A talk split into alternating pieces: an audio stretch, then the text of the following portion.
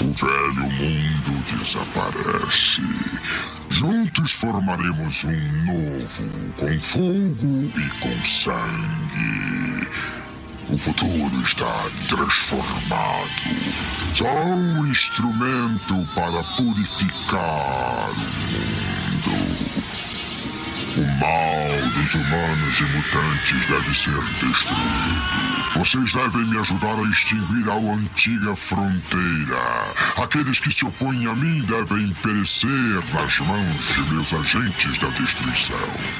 Fome, peste, guerra.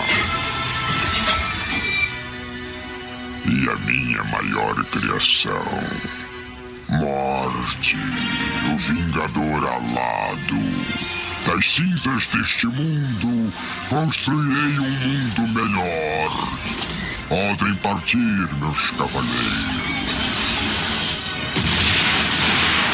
E deixem que o caos limpe o mundo.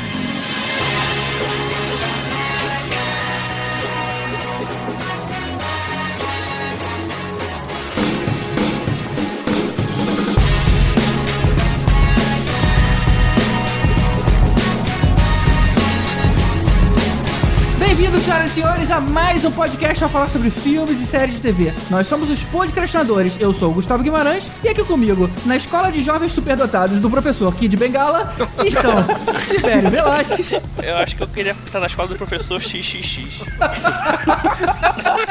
Ele quer usar isso. Caraca, com a galera rindo assim, vai parecer que a piada foi boa mesmo, né?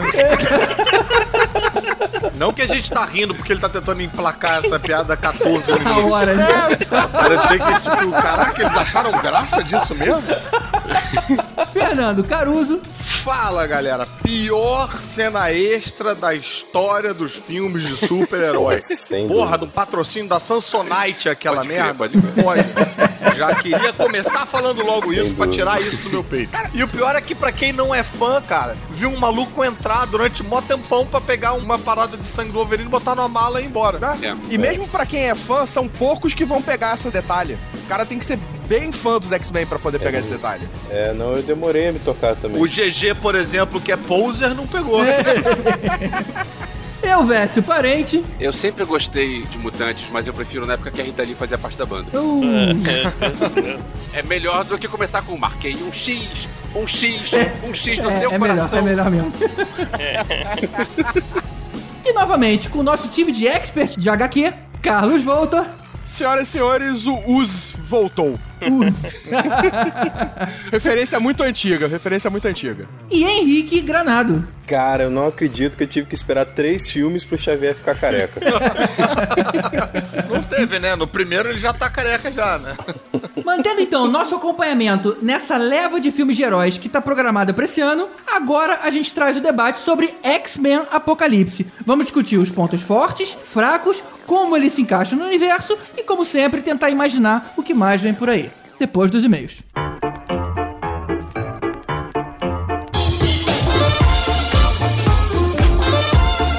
Fala, Caruso. Antes de você ler os dois e-mails de hoje, um aviso aqui para os ouvintes. Como vocês podem perceber, o meu microfone nessa leitura de e-mails está meio bichado. Como a gente se comprometeu em colocar esse episódio no ar correndo por causa do filme, não vai dar tempo de consertar. Então, durante essa leitura de e-mails, você vai ter que aturar o meu som ruim. Depois melhora. Lê aí, Caruso. Olha, o primeiro e-mail que a gente vai ler não é qualquer e-mail, não. É um e-mail de uma celebridade, rapaz. É, vou, vou- vou ler aqui.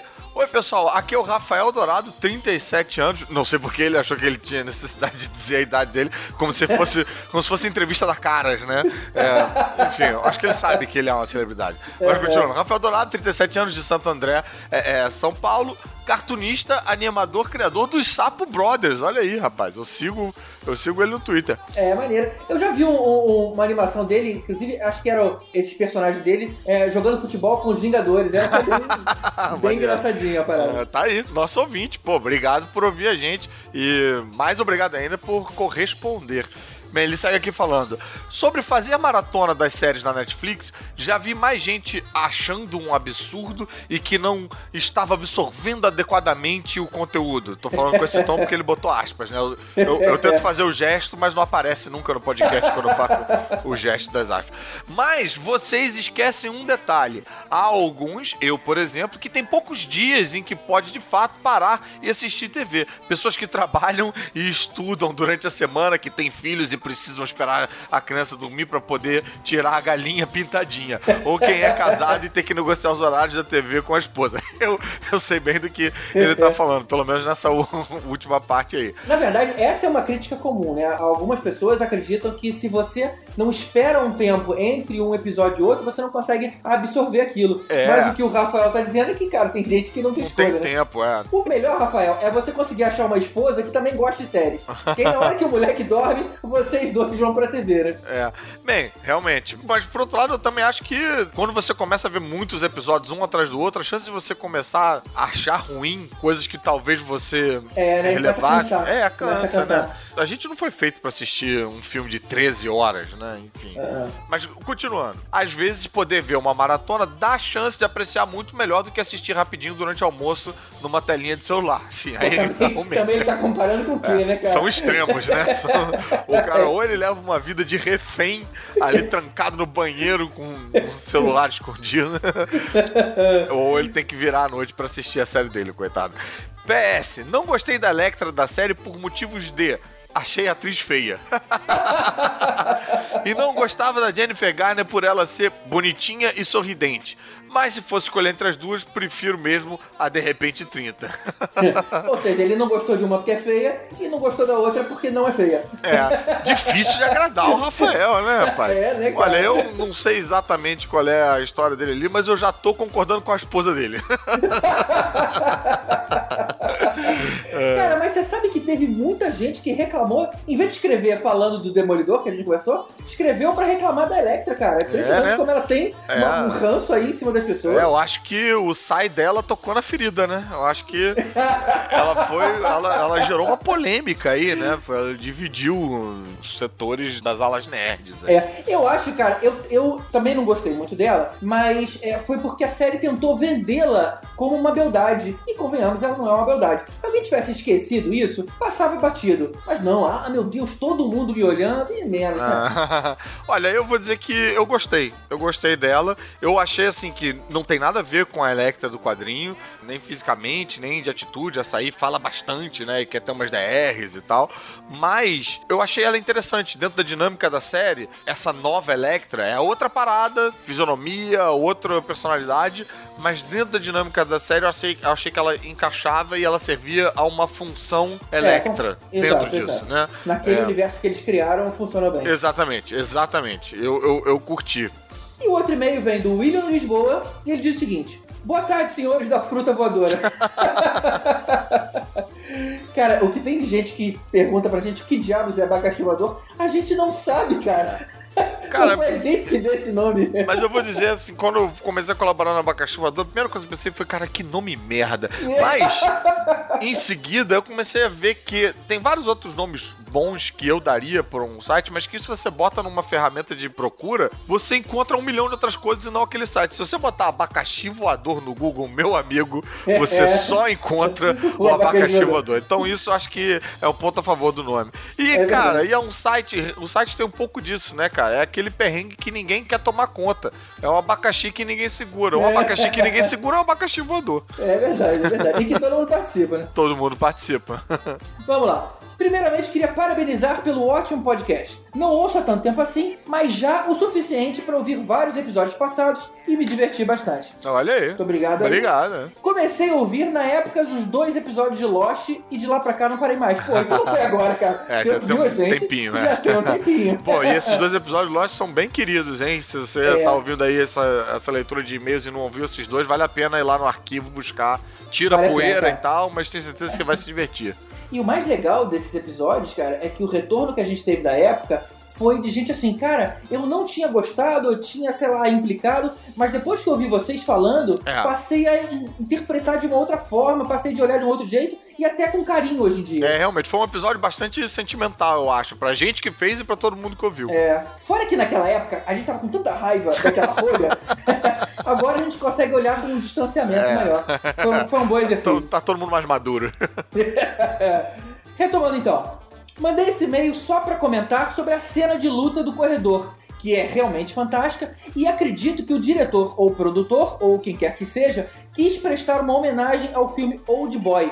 Quando eu vi na série, logo liguei uma coisa na outra, seja pelo corredor verde, pintado até a metade da parede, que nem todos os corredores são assim, ou as portas dispostas praticamente iguais à meia luz. O herói batendo até se estafar e os bandidos caindo e levantando de novo. Claro que a do Old Boy tem suas restrições orçamentárias, mas a do Demolidor segue o mesmo padrão. Você viu Old Boy, Caruso? Não vi, cara. Não vi. cara. Olha, eu vou te falar o seguinte, eu não tinha parado pra juntar as duas coisas e ele tem razão, cara. Old Boy é um filme tenso, por ele ser um filme japonês, muita gente tem um certo preconceito, mas eu falo pra vocês, vençam isso.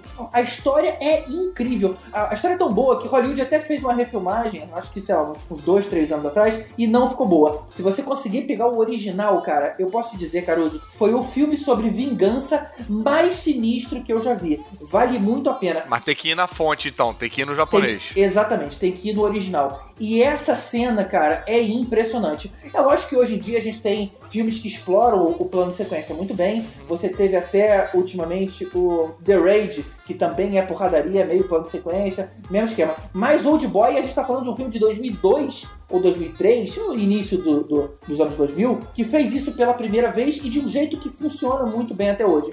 E você tem razão, William. Agora, com esses pontos que você levantou, eu posso perceber que sim, deve ter sido uma homenagem. Então fica aí a dica pra vocês verem aí no final de semana. É Vale legal, porque isso passou batido por todos nós, né? Inclusive É, é. O, a galera do podcast que se amarra no Old Boy. O, o- o Elvis fala bastante desse The Raid que você falou aí, né? É, é. Tem inclusive duas edições, também é muito bom.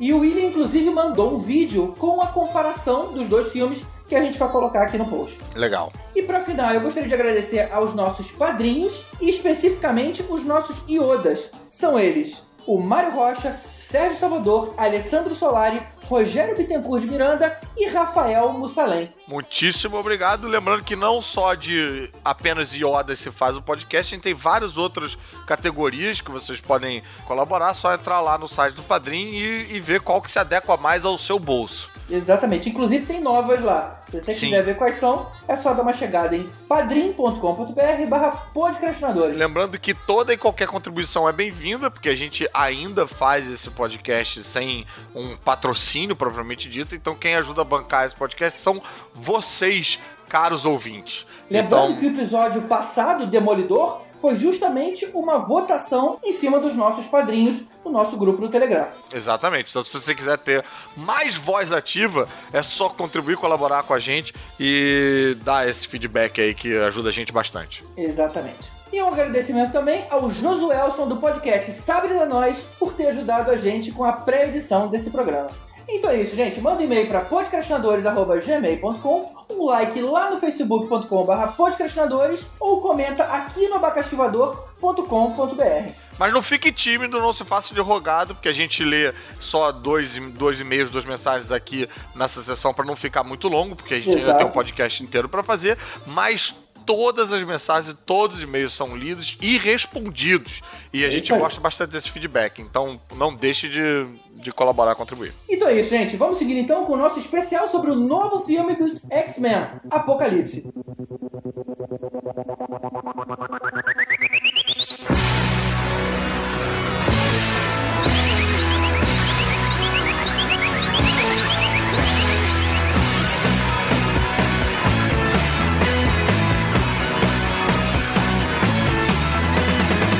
Por muitas décadas, todos os produtos audiovisuais ligados a super-herói tinham uma característica muito infantilizada, com alguma exceção aí pro Batman do Tim Burton de 89. Até que no ano de 2000, a gente teve X-Men abrindo toda uma perspectiva de abordagem mais adulta e condizente com os quadrinhos. Três anos depois, a gente teve a sequência com X-Men 2, X-Men 3, o confronto final foi de 2006, em 2011, X-Men Primeira Classe, em 2014, Dias de um Futuro Esquecido e agora, finalmente, X-Men Apocalipse. Todo mundo aqui concorda que não foi um reboot, que se tratou da mesma cronologia em todos os filmes? Cara, é uma área meio cinza, né? É uma área meio cinza. É meio confuso. É. É. E nisso eles foram bem respeitosos com as revistas em quadrinhos, viu? Como disse o Deadpool, é, a cronologia dos filmes do X-Men é meio confusa. Também. Não, mas eu, na minha opinião, isso é um reboot no estilo do reboot do Star Trek. Ou seja, vamos começar a contar a história de novo, mas vamos voltar no tempo e apagar então o que foi feito, né? Vamos É, recontar a linha isso. do tempo todo através de uma viagem no tempo. Usa, usa a mesma estratégia, né? Do, do É. J.J. Abrams. Deixa eu só fazer um adendo aqui, GG, na sua abertura. Talvez o, o nerd hardcore mais raiz vá reclamar da ausência do Blade aí na lista que você tava falando. Mas É. a verdade é que, assim, o Blade, só o- os nerds mesmo sabiam que ele era um super-herói de quadrinhos da década de 70 e O tal. restante achava que era só filme de ação. Pra muita gente do grande público, não era um filme de super-herói, era um filme do Wesley Snipes, né? Não era uma parada. De vampiros. né? É, de vampiro e tal. É, e o Blade tá longe de ser um herói de primeira linha, como É, enfim, os grandes heróis que a gente tem esperado tanto no cinema, né? E até como X-Men, né? X-Men já tinha muito sucesso do desenho animado na década de 90 e como revista em quadrinho era, pô, é- era um dos carros-chefes da Marvel, né? Quando o X-Men saiu no cinema, todo mundo sabia do que se tratava. O Blade que,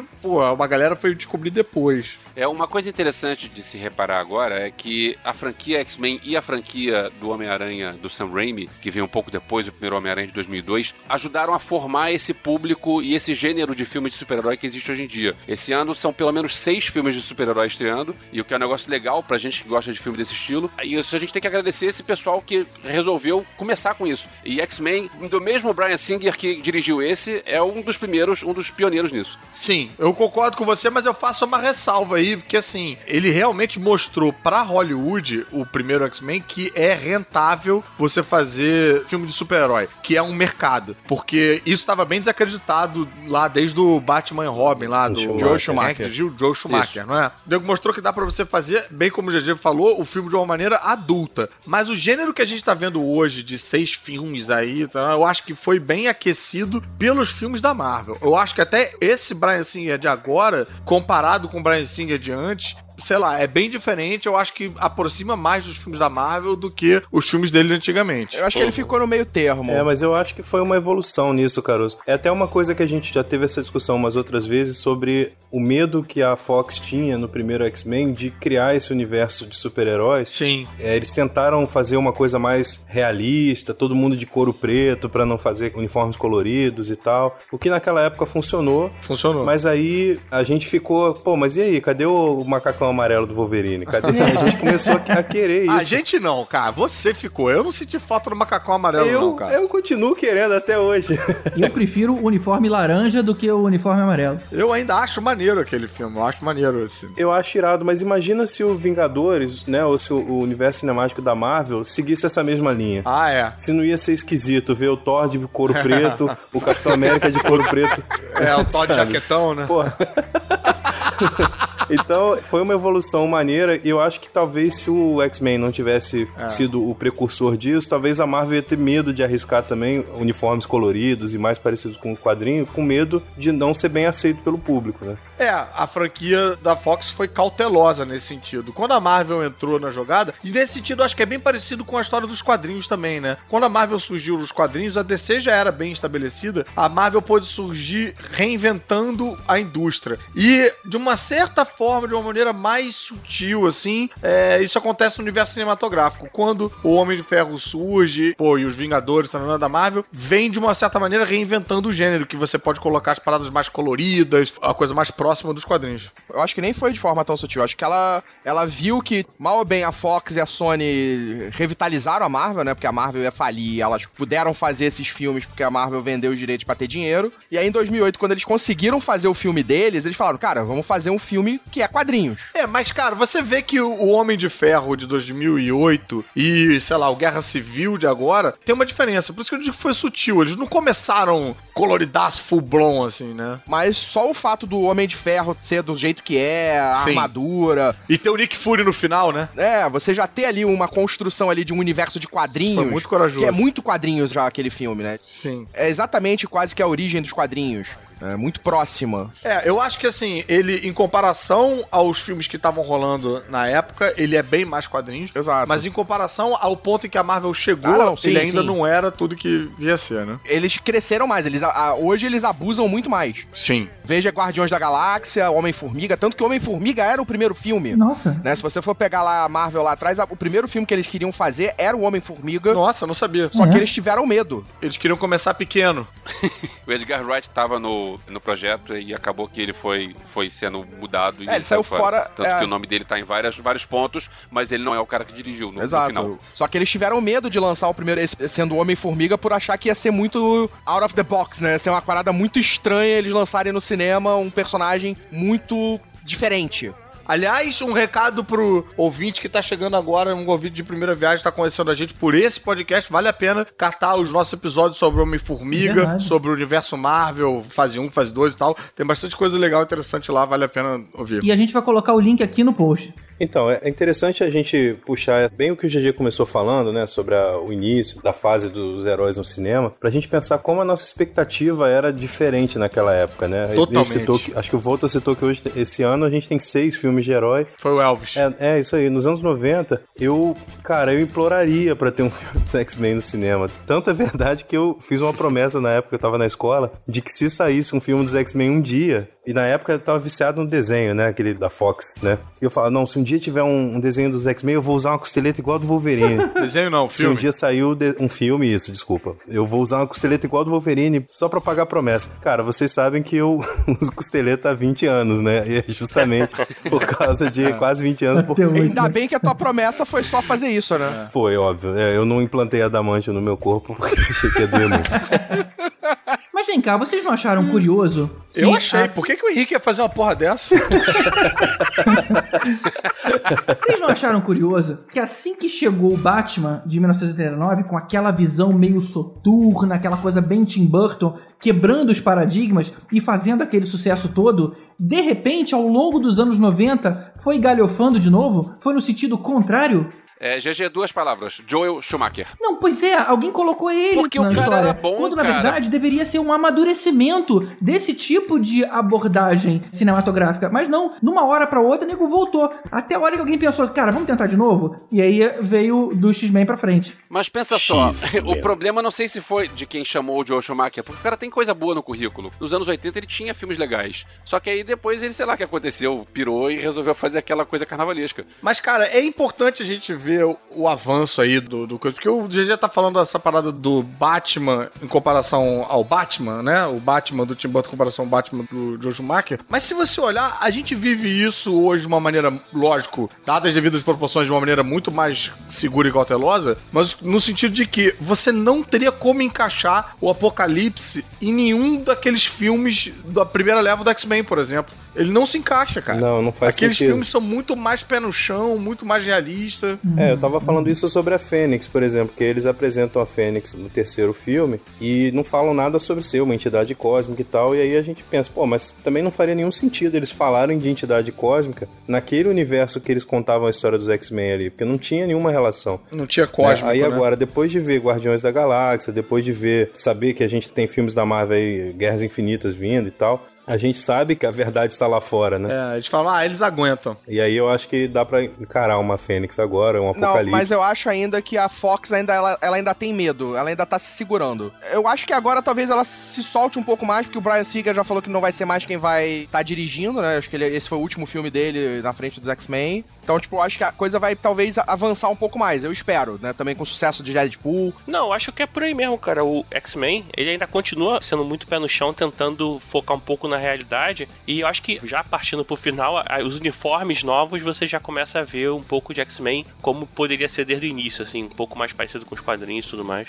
É. E eu acho que esse filme foi feito antes do, Do Deadpool. lançamento do Deadpool. Então, depois que o Deadpool lançou, que eles viram aquela parada, eu acho que o nego ainda deu uma voltada atrás e deu umas pinceladas de sangue a mais ali. É, tá, também né? tive essa Mas não dava pra mudar muita coisa, né? Eu acho que nos próximos, acho que eles já vão arriscar mais. É, mas eu queria fazer um questionamento também ainda nessa linha pra todo mundo pensar aqui. Será que essa, esse avanço da fidelidade com os quadrinhos e tal também não veio um pouco por causa da maturidade do público? Assim, eu, eu imagino que nos anos 90 a gente estava passando por uma crise braba aí de quadrinhos, né? Não sei se todo mundo lia quadrinhos nos anos 90, mas Sim, sim. eu acho que não era uma mídia que estava sendo muito consumida por adultos naquela época, principalmente. E hoje, é, os quadrinhos também estão mais adultos, assim, né? A gente que era fã de quadrinhos naquela época cresceu, envelheceu, etc.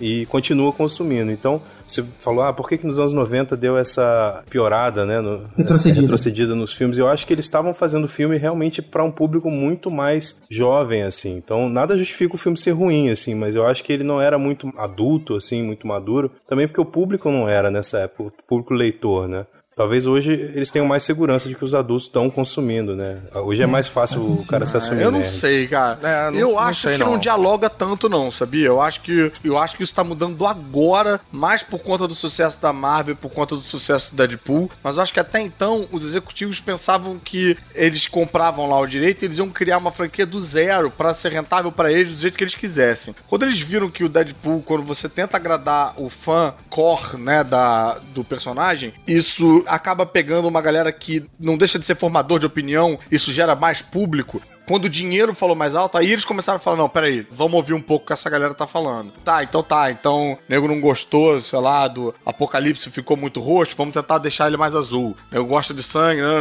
eles estão começando a atender, fazer um pouco mais de fanservice, sabe? Mas eu acho que porque eles estão descobrindo que é rentável do que porque o público Exigiu. leitor de quadrinhos amadureceu, assim. É, também acho. Até porque se fosse isso, já teria nos outros filmes tido alguma coisa nesse sentido. Esse filme o, do X-Men Apocalipse, eu acho que é um muito fanservice. E pra mim, é um dos filmes dos X-Men é o que mais tem fanservice. Uhum. Eu acho que mais do que todos os É, outros, tirando o Deadpool. Sim. É, Deadpool é ponto fora da curva, né? É, exatamente. Até porque a gente não pode colocar o Deadpool dentro dessa mistura porque ele não foi é, mexido pela Fox, né? Os produtores, É. os cabeças da Fox meio que deixaram ele acontecer. Exatamente. Ele é um ponto fora da Fox. Exatamente, sem eles se intrometerem. Exatamente. Então, antes da gente entrar no filme em questão, vamos fazer um resuminho rápido de como é que foram os últimos cinco filmes? Em 2000 a gente teve o X-Men 1, que foi justamente o time se reunindo, o Xavier convocando as pessoas lá pra mansão Xavier. Não, e esse filme se fez muito em cima do Hugh Jackman como Wolverine, né? Foi o que deu um chance aí na Que galera. foi acertadíssimo, né, cara? Sim, Ah, Foi acertadíssimo. Praticamente todos os filmes dos X-Men, até esse último, foi feito em cima do Wolverine do Hugh Jackman. E do Magneto vilão. Praticamente todos eles. Ele é o meio Robert Downey Jr. da Fox. É. É, você percebe até hoje o medo deles de mudarem o ator, né, cara? É. Provavelmente o Hugh Jackman não aguenta mais, mas é, é tão perfeita caracterização É. que eles continuam mantendo até hoje, mesmo quando não faz sentido. Mesmo quando tá todo mundo mais jovem, o cara parece mais velho. É, Eu acho que ele é, o, ele é o ator que fez o mesmo o super-herói por mais tempo, assim. Ah, é? Por mais né? filmes? né? Provavelmente. Sim, sim. Caraca, é mesmo, Porque né? até nos filmes que ele não deveria aparecer, ele aparece. Que é, É, o. First Class. É, no First Class que ele tá lá na. Vamos lá, ele não. Aí vira as costas pra beleza. Então, assim. É, e tanto é. que ele é o único da equipe que ganhou seu filme solo. É. É. Dois filmes solos. Ele tá em todos os filmes. Então ele tem oito filmes. É, se for contar os Wolverines. Menos no Deadpool. No Deadpool ele só é citado e aparece a foto. Em 2003 teve X-Men 2, que eles tentaram inventar aquela crisezinha com a Jean e que no fim ela, entre aspas, morre, né? Ah, é nesse que ela morre? Desse filme, pra mim, na verdade, o mais, o- a parte mais foda desse filme é a cena de abertura, Porra, a melhor cena de abertura. Qual que é a cena de abertura mesmo? Pô, será que eu não lembro, cara? noturno invadindo a Casa Branca. Ah, Ah, é verdade, tá. é verdade. Não, pra mim a melhor parada cena. desse filme é a invasão da escola do professor Xavier, né? Também, que é, é a primeira vez que a gente vê o Wolverine matar alguém, né? É, E é a primeira vez que a gente vê o Colossus também, de é levinho. bem rápido, É, né? de levinho Sim. com a Kit Pride, né? Cara, eu fico triste de pensar que o Colosso tá muito melhor e aparece muito mais no filme do Deadpool do que nos próprios X-Men, cara. Todos. É, Se juntar todos os X-Men, não dá o tempo de cena que ele teve no Deadpool. sim. Triste, né? É triste. Vamos lá, em 2006 a gente teve o confronto final, que foi toda uma história com a Fênix Negra. E aí no final o Wolverine acaba matando ela com todo aquele pesar, porque a gente sabe que ele era apaixonado por ela. Spoiler! Porra! Esse filme eu acho que ele é muito ruim. Ele tem um anjo mal feito. Ele tem, tipo, cara, esse filme é muito Esse filme ruim. é Esse filme é muito ruim, ruim. Ah, tem aquele fanático toscaço, né? É, ele É. entra no, nas crises de trilogia, né? O terceiro filme da trilogia. É, Não, e é teve aquela horrível. ideia horrível de roteiro de terem matado o Xavier no final, e aí ele transferiu a consciência pra um cara que tinha morte cerebral, cara. Tava em coma. E tanto que ele aparece, essa cena pós-crédito, ele aparece com a Moira McTaggart sendo uma médica. Ela não era uma espiã. Ou seja, eles nem sabiam o que fazer com essa personagem É, ainda. é. É, na verdade, nesse filme ela é o que ela é nos quadrinhos. né? Ela é Uma uma médica nos quadrinhos, ela é tipo uma geneticista nos quadrinhos. No novo filme, no First Class, eles mudam a personagem completamente e transformam ela numa agente da CIA. É, mas ela não precisa deixar de ser geneticista. Ela fez faculdade e aí foi trabalhar na CIA. É, sim.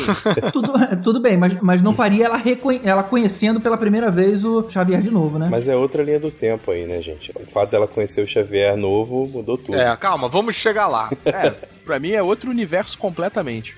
Olha, eu não entendo que é outro universo, porque a gente tá falando dos mesmos atores, cara. Se você vai fazer um outro universo, é você falar que um super-homem é o Tom Welling e depois o outro é o. eh, sei lá, Nicolas é o Henry. Cavill. é, qualquer um. Aí sim são universos. Nesse, o Xavier é o Patrick Stewart e no outro, ele é o James McAvoy. Não, mas continua sendo o Patrick Stewart, cara. Porque depois ele envelhece e vira o Patrick Stewart nos outros filmes sequentes. Mas agora não vai mais. Ele vai envelhecer e vai continuar sendo o McAvoy. Não, tá bom, eu sei, cara. Mas nesse momento desse filme, era a mesma Tempestade, era o mesmo Wolverine, era o mesmo tudo. Não, brother, olha só. Vocês estão culpando essa variação da linha do tempo por conta da trilogia nova, mas a culpa é toda do Patrick Stewart, cara. Ele não dirigiu a Enterprise. A partir do momento que você dirige a Enterprise, fode todas as linhas do tempo.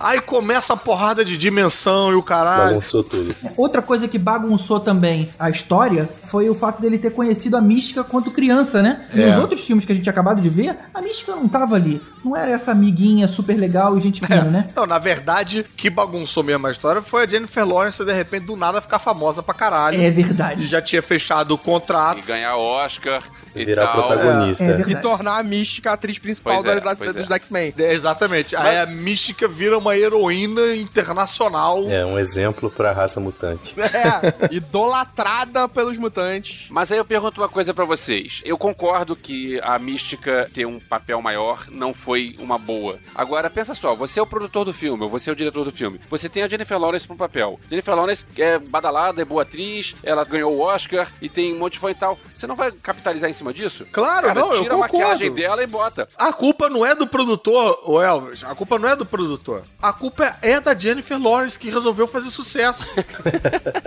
Ela tinha que ter ficado na dela. E o azar maior dos produtores é que ela pegou justamente o papel onde ela não é. é- ninguém conhece ela. É, ela tem né? que ficar numa outra identidade pra ser reconhecida. Se ela tivesse sido escolhida pra ser a Jean Grey, Pô, seria muito mais é, fácil. Ah, beleza, É ela a tá ali. mesma cara o tempo todo, né? Ela tinha que estar escondida o tempo todo, olha só. Pois é. Bem ruim, porque assim, ela fica 90% do tempo como humana, né? É, Assim exatamente. como Fera. E o ator que faz o Fera também nem é tão famoso assim e também ficou de, de Chico de ficar de, botando pelúcia na cara. Ficou lá, não, agora eu controlo meus poderes. Mas o dele até faz sentido com a história do personagem nos outros filmes. O dela, não. Pois é. Uhum. Porque o dela o tempo inteiro ela batia na tecla. Não, eu tenho que ter orgulho de ter a minha aparência normal, a minha aparência, a minha É, aparência. pois é. Aí nesse filme não, agora não. Agora eu mudei. É. Agora eu gosto de, É. da aparência humana. Só que a minha aparência normal demora 13 horas de maquiagem. Então vamos ficar com a aparência humana. É um preguiça, pouco. né? Eu acho que foi até mais do que só esses 13 horas de maquiagem. Eu acho que foi mais tipo, vamos botar ela com a cara dela limpa, que é mais. chama mais a atenção do público. Não, com certeza foi chamar a atenção. É a mesma coisa que acontece pro Tony Stark toda hora sair da armadura e fazer alguma coisa, ele como. Tipo assim, o cara acabou de invadir um castelo no meio do perigo. Ah, não, fica aí na minha armadura em modo sentinela que eu vou fazer outra coisa aqui exposto. É tudo pra aparecer o ator, cara. Pagar Não, roxinho. isso é uma cláusula contratual do próprio ator, né? Ele, quando fecha com o filme, ele fala: olha, eu fecho, Eu imagino. mas eu- o meu rosto tem que aparecer em 80%, em 70% do tempo. Sendo assim, o Caruso tá certo. É, eu não sei nem se é do ator, cara. Eu acho que é mais dos produtores mesmo que querem um maluco aparecendo no filme, né? Capitalizar. Eles querem o cara aparecendo. Quanto mais o cara aparecer, melhor pra eles todos, né? Vale lembrar que quem também apareceu nesse filme foi o Kevin Bacon, cara. Sim. Pode crer, no First Class, que né? Class. doideira, hein? Aliás. GG, isso entra aí na questão que eu queria colocar. A gente entrou agora na- nos filmes novos, né? Qual é o ano exatamente de cada um? Alguém sabe? O Ah, ano eu digo onde se 2011. passa. Não, não, não. Onde se passa a história. 63, 73 e 83. A, a primeira classe foi em 1963, porque foi aquela época da crise dos mísseis de Cuba. É 63? Então a gente tava nesse período. Então é de 10 em 10 anos pra cada um? Foi pulando de 10 em 10 Sério? E isso É, foi uma falha de Porra, maquiagem no- nesse último filme, mas a gente chega lá depois. Mas os- a crise de Cuba é em 62. Mas, pô, Volto, você tinha me falado que era mais tarde. Não nessa linha do tempo, gente. Eles O voltaram Volta tinha me falado que era, que era metade de 60, que era tipo 65, 6 ou 8, sei lá. Não, foi início de 60. E o próximo foi quando? Foi 10 anos, 15 anos O depois? outro foi início de 70. Não, é, é de 10 em 10, Voltor. É de 10, 10 em em 10. 10. É, então, cara, ficou realmente bizarro isso. Ficou realmente bizarro. Deixa eu fazer uma correção. É porque o First Class é 62. Então passam-se 11 anos do First Class pro Dias do Futuro Esquecido. 11 anos. 11. Em 2014, a gente teve o Dias de Futuro Esquecido, que aí sim a gente viu uma evolução muito grande nas cenas de ação, a equipe lutando como equipe. Eu achei aquilo ali muito bacana. Foi realmente uma evolução em relação aos outros filmes. Não, e esse filme pode ter vários defeitos, mas acho que ele, ele teve uma grande, um grande mérito, assim, que foi justamente consertar essa bagunça toda que eles estavam fazendo, né? Desde o primeiro filme. A história desse filme é que eles criam um plano de voltar no tempo e impedir a criação dos sentinelas que estavam no futuro, quase exterminando todo mundo.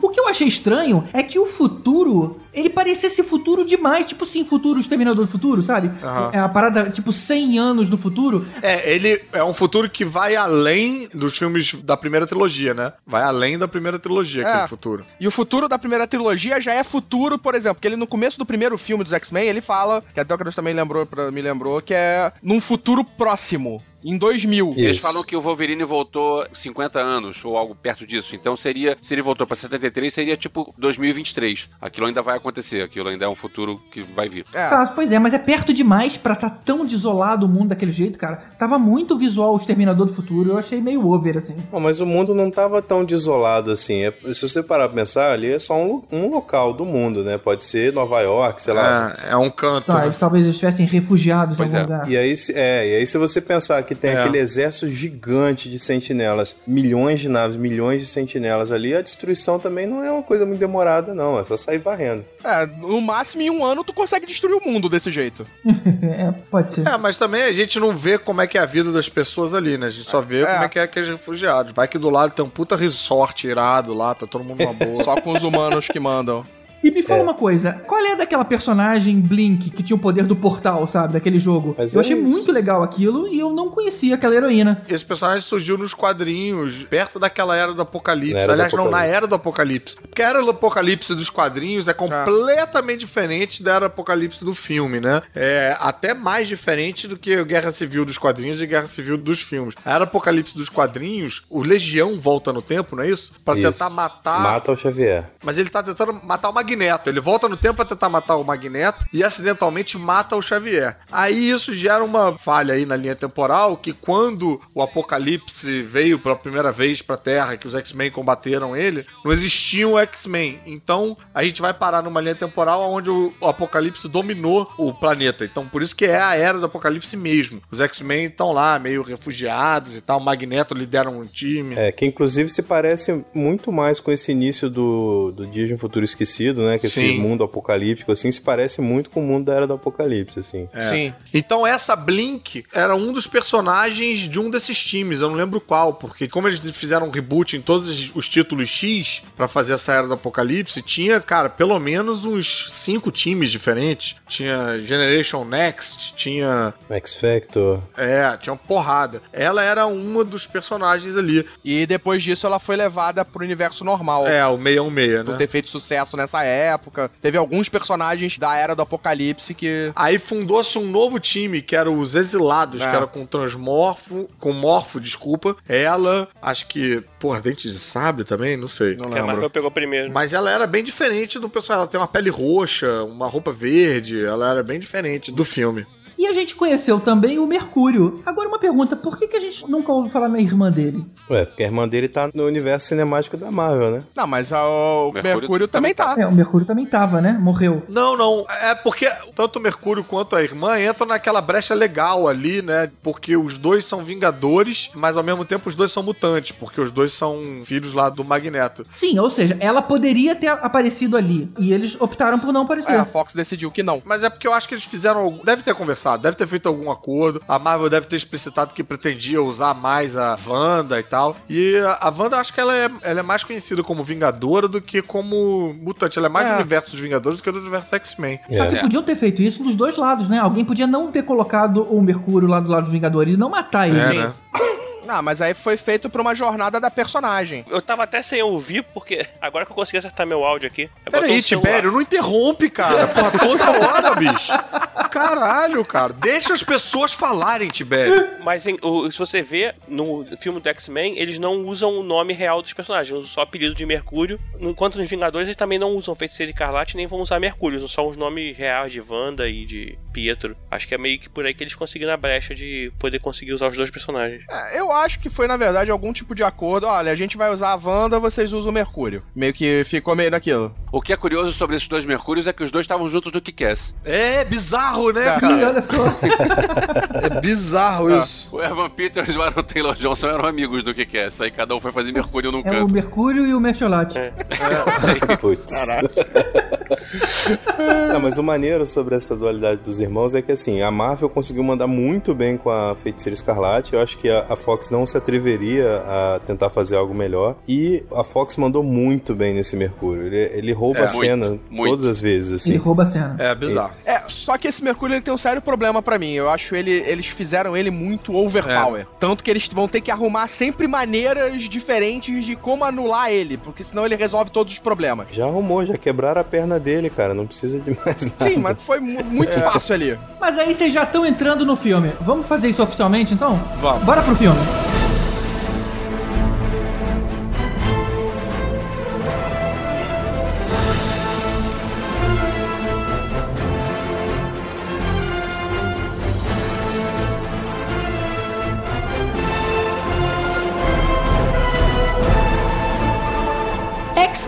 Apocalipse. Vocês acham que a Fox então aprendeu como é que funciona? Como é que faz a coisa? Porque todo mundo gostou do filme, né? Acredito que sim. Eu tenho ressalvas. Eu tenho ressalvas também, cara. Eu acho que a Fox tá bem no caminho, sim. Só que o fator interessante desse filme é que a gente foi com uma expectativa muito baixa pro cinema, assim, Isso né? é verdade. Isso é O importante. trailer não tava dando nenhuma pista de que esse filme seria bom. E, pra piorar, eu ainda tinha lido umas críticas americanas, assim, que de pessoas que realmente já tinham visto o filme, tem inclusive spoiler na- nas críticas, detonando, assim, dizendo que só perdia pro Wolverine Origins. Nossa. Caramba! Eu lembro que na, na semana antes de estrear começaram a pipocar umas críticas por aí. Eu não cheguei a ler, não, porque eu não queria. Eu já, já Tomar tava- spoiler. Pois é, eu não tava. Eu já vou ver logo semana que vem, então. Mas eu li algumas manchetes de nego detonando o filme. Então, assim, não é bom. É, eu achei o trailer maneiro, o que me deixou, antes mesmo do trailer, o que me deixou já com a expectativa lá no pé foi aquela capa da Entertainment Weekly. A gente até falou sobre isso num outro episódio, que o Apocalipse parecia tão tristinho, meio roxo, assim. Parecia um vilão do Power Rangers, né? exatamente, o Uzi da minha É. abertura lá. Parecia Uzi. exatamente o Ivan Uzi. Uzi. Ivan-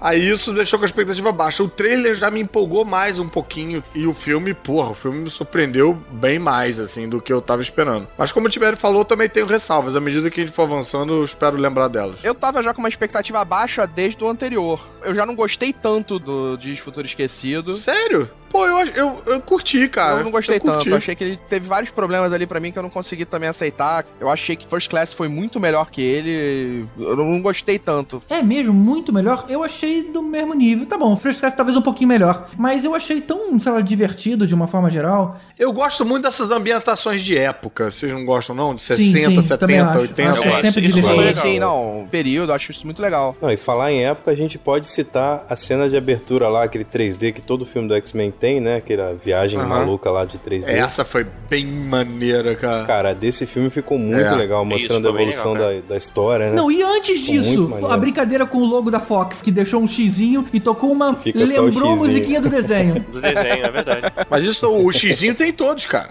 É. Não, não, mas nesse caso ficou lá. Não, não, não, mas na hora que deu fade, o X sobrou. Então, mas dos novos tem o X em fade em, em todos os novos, cara. Nos três, eu não lembro disso. Tem, é, cara. não lembrava não. No último, pelo menos, já tinha. Mas tem a brincadeirinha com a música também? Não, a música, música, acho que não. A música tem no 2, sim. Tem? No 2. No 5. É, tem uma contagem bem Star Wars desses filmes, né, cara? Mas, cara, uma coisa, o Caruso falou que do trailer deixou ele empolgado e tal, e assim, uma coisa que o trailer fez, que no final das contas acabou sendo positivo pra minha avaliação do filme, é que o trailer dá a entender que a história do filme é uma história totalmente diferente da história que a gente viu lá, assim. Eu tinha entendido, pelo que eu vi, assim, as cenas quebradas e tal, de que o Xavier ia perder essa luta pro apocalipse que acontece na mente dele bem cedo, assim, e que a mística ia ter meio que substituir o Xavier pra então recrutar os X-Men, pra então ir atrás do Apocalipse. Porra. Cara, totalmente diferente do, É, do- você foi enganado. É, isso é legal quando o trailer consegue desviar você. Tu entendeu isso muito porque você quis, cara. pra mim, o, o trailer foi uma porrada de cena solta, assim, meio clipe e tal. Não, mas a- o trailer, ele me guiou dessa forma, assim, eu sempre tento encaixar aquilo ali de alguma forma, né? E deu a entender isso, porque ele mostra o Apocalipse apanhando logo no começo do trailer, o, o Apocalipse não, o Xavier apanhando no começo do trailer, aí a Mística falando, não, vocês são X-Men, o Fera falando pra ela, não, os X-Men precisam de você pra inspirar. Então, assim, deu a entender isso, assim, de que a Mística seria realmente o, o Xavier desse filme, assim. E acabou não sendo, né? Eu só acho que eles não podem ficar botando no trailer cenas do perto do final do filme, porque aí você fica assim, porra, não vi essa cena ainda, que hora que vai acontecer? É, é verdade. E aí, é isso verdade. você não consegue ter a surpresa, né, cara? Tipo, o apocalipse gigante que aparece no trailer, você fala assim, tá bom, e que hora que vai acontecer? Quando fica naquele tom azulado lá, que parece o Harry Potter, sei lá. Pô, mas você nunca viu o seriado japonês, cara? O monstro só fica gigante no final do episódio mesmo, normal. É. Tem um mutante Gyodai, né? Se você for pensar bem, problema com a linha temporal você tem desde o início. Porque se você conhece os X-Men no presente, nos anos 2000 e pouquinho, você sabe que nos anos 80 o apocalipse não vai dominar o mundo.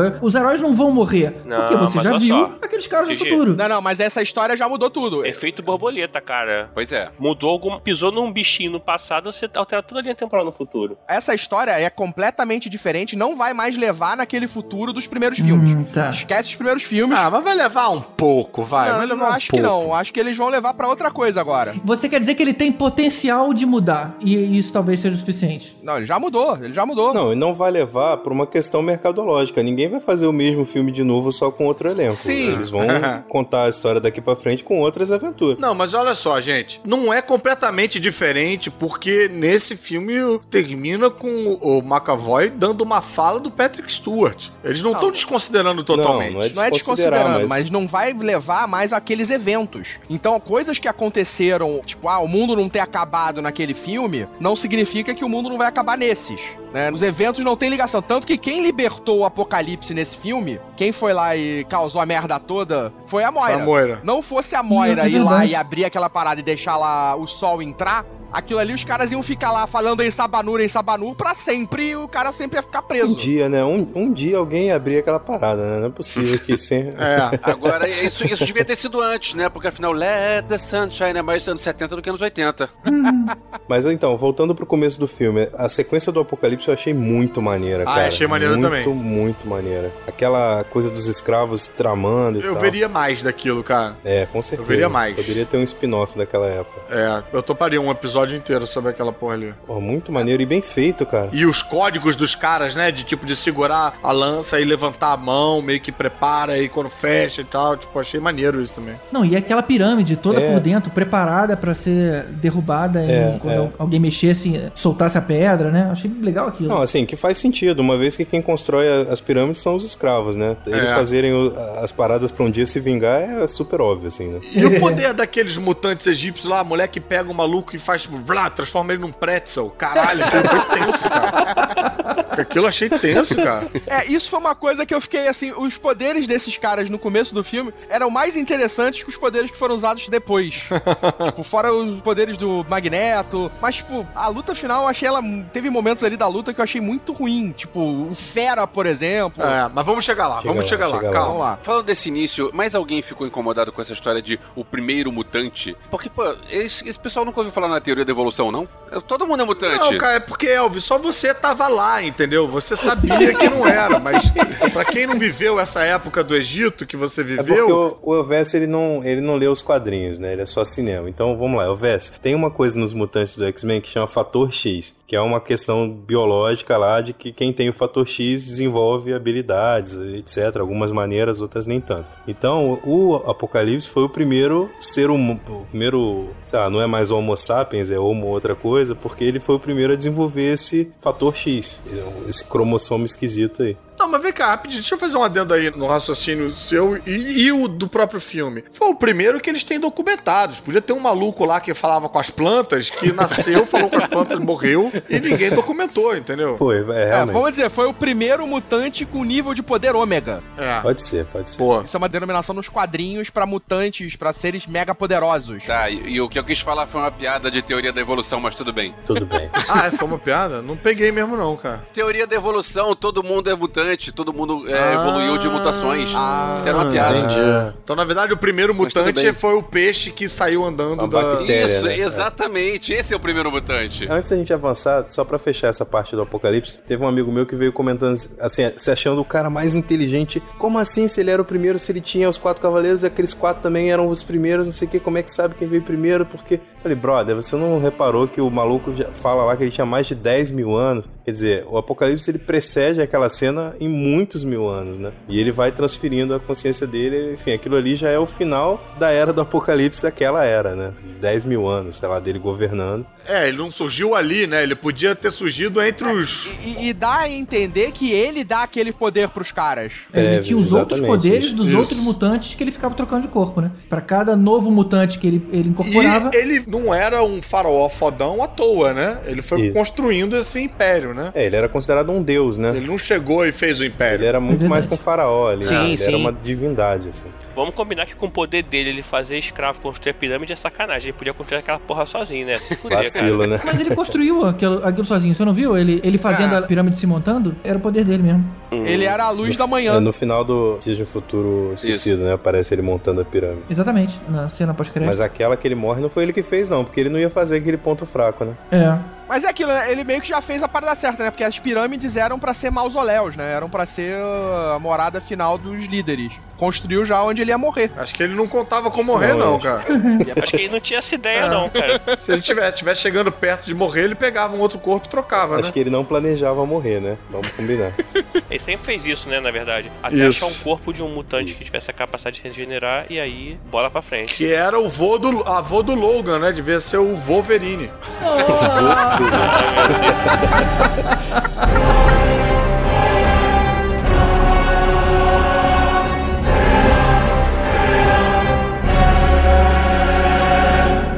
Uma das coisas que eu não gostei muito nesse filme, apesar do X-Men Evolution ter a ver assim mais parecido, é o novo Noturno, cara. Eu gostava do Noturno do X-Men 2. E pra mim aquela cena inicial do Noturno do X-Men 2 foi uma das melhores cenas de super-herói ever, assim, sabe? Da invasão da Casa Mas Branca. ele ficou tão bem representado nesse também, É. cara. Você não achou Eu não? não gostei muito do ator. Eu achei que ficou estranho. Esse noturno tem até as mesmas marcas da cara que o É. outro. Pra mim é o mesmo, cara. Só é mais novinho. Não, É, a ideia é que seja o mesmo. A, Mas ideia é que seja o mesmo anos personagem. antes, é. Pra mim ele vai crescer pra fazer aquela cena. É, mas o, o, o problema é que o outro noturno ele mostra que vem do circo, Então. esse não, já não tem nada disso, né, cara? É como se. Fala, cara. Ele, Não, ele só quando é eles soltam mencionado. ele na, na jaula lá com o anjo, ele fala diretamente do circo de Munique. E aí ele sai já com roupa de circo, inclusive. Ele sai com a calça de palhaço, Ah, é? né? Eu não lembro. Eu só não gostei muito do ator. Eu não sei. Ele usando aquela jaquetinha vermelha com listras, que depois eu percebi que é a mesma do Michael Jackson lá no Beatles. Isso. E como a gente tá falando É, aí de anos exatamente. 80, pode ter sido aí uma referência. Exatamente. É a referência Sim. clara, É. assim. é. É. Gente, E desse filme aí, nesse detalhe ali, esse anjo que enfrenta ele ali, não é o anjo dos outros filmes.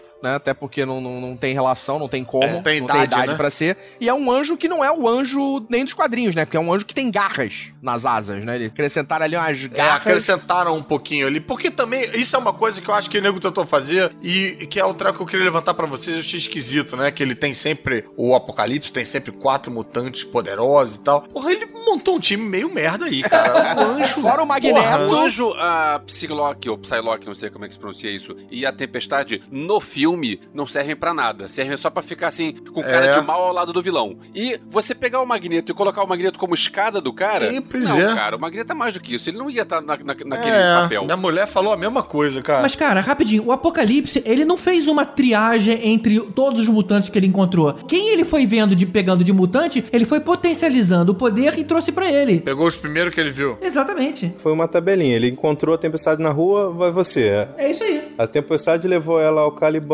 O Caliban, a, a Psylocke tava lá, ele gostou, achou gata. Você de maior vai ficar show. Chamou também. O Caliban, ele não podia usar, porque o Caliban ainda ia se tatuar inteiro pra depois fazer o Coringa no Esquadrão Suicida. tinha problemas com a Warner, não podia aceitar. É. Aí a Psylocke conhecia o anjo de reputação porque era um puta lutador que não perdia uma luta, não sei o que, achou que seria uma, uma parada interessante. Aí o, o, anjo tinha que ser um cara foda, de alguma forma, pra Psylocke indicar. E né? o anjo ganhou do Blob, né, cara? É, Foi rolou um o esquema easter egg meio- do Vocês blog. repararam que foi um esquema meio LinkedIn, um indicou o outro e tal, foi assim, né? tipo, primeira conexão, LinkedIn.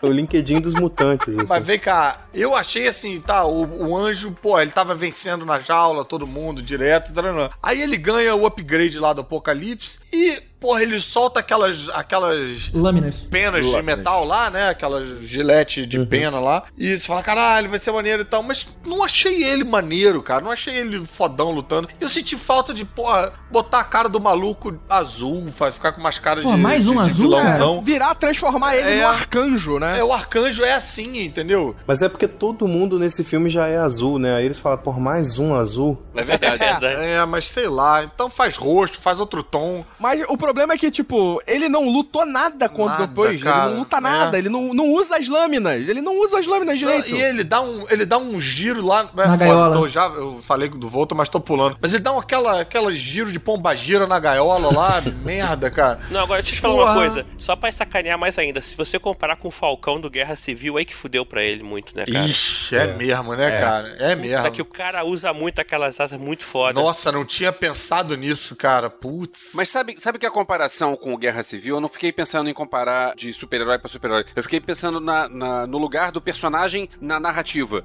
É, você pensa que você. A gente foi apresentado a personagens como Pantera Negra, que a gente sabe qual é a do cara e o cara tem uma função muito grande no, Para no a trama. filme e tudo funciona na trama. E aí você pega, por exemplo, a Psylocke e pra que que ela tá lá? É mesmo. Tanto faz. Exatamente. É, ela é segurança do Caliban. Eu vi na segunda vez, fui prestar atenção nisso. Ela é segurança do Caliban. E outra coisa, o Apocalipse, ele controla a mente deles? Não. Eu É, acho que ele Não tem a uma motivação dele, sim, pra cara. eles estarem seguindo o Apocalipse. O Magneto tem. O Magneto tá, porra, puto da vida, quer mais que o mundo se foda. Agora, a Tempestade, a Psylocke, o Anjo eu entendo, porque ele também tá numa bad, enchendo a cara. Eu senti, eu entendi, assim, visualmente, de que quando ele potencializa os poderes, ele cria, assim, um elo psíquico ali, meio de controle. Porque? Mas isso não ficou claro, não. Isso não fica claro no filme, não. cara, eu, só, eu senti isso principalmente na Psylocke mesmo. A gente tem isso do conhecimento do personagem. Quando a Psylocke tá com a faca no pescoço dele, você percebe que ele potencializa e a chama parece, né, que fica mais forte, mais intensa. E na mesma hora ela, ela muda a feição dela, assim, ela muda a cara, fica uma cara meio zumbizada e fala, ah,